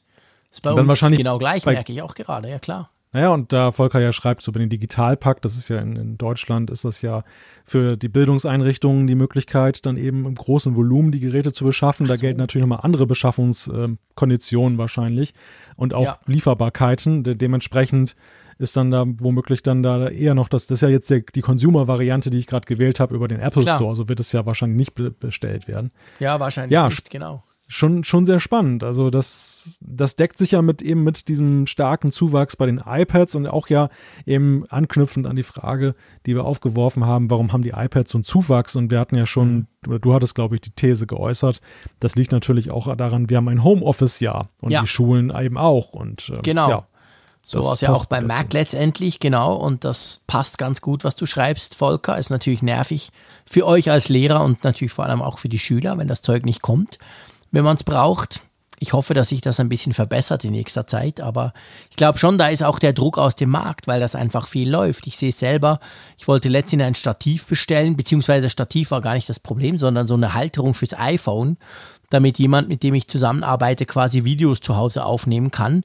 Und das war so eine, keine Ahnung, 12 Euro Halterung hier bei uns in der Schweiz, aber so, so eine ziemlich eine gute, eine die, die war irgendwie sechs Wochen Lieferfrist. Und normalerweise mhm. hast du davon Tausende irgendwo bei diesen Online-Shops rumliegen.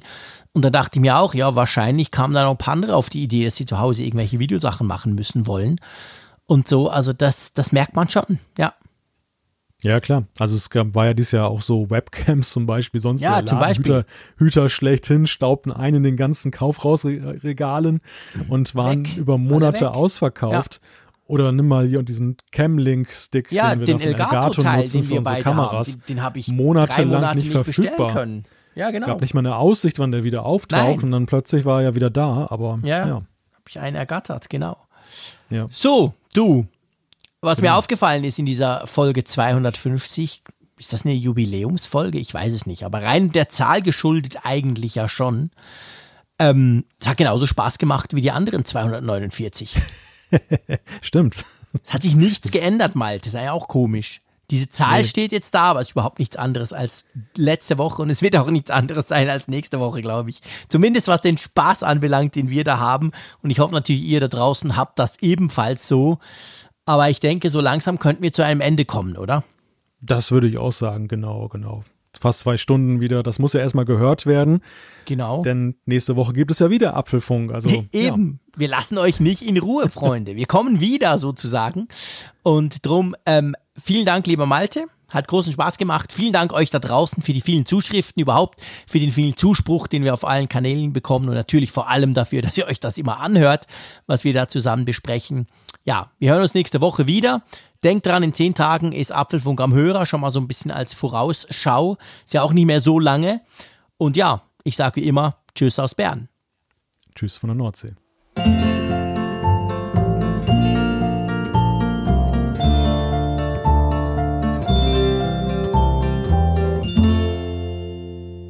Immer auf Empfang mit Funkgerät, der App zum Apfelfunk.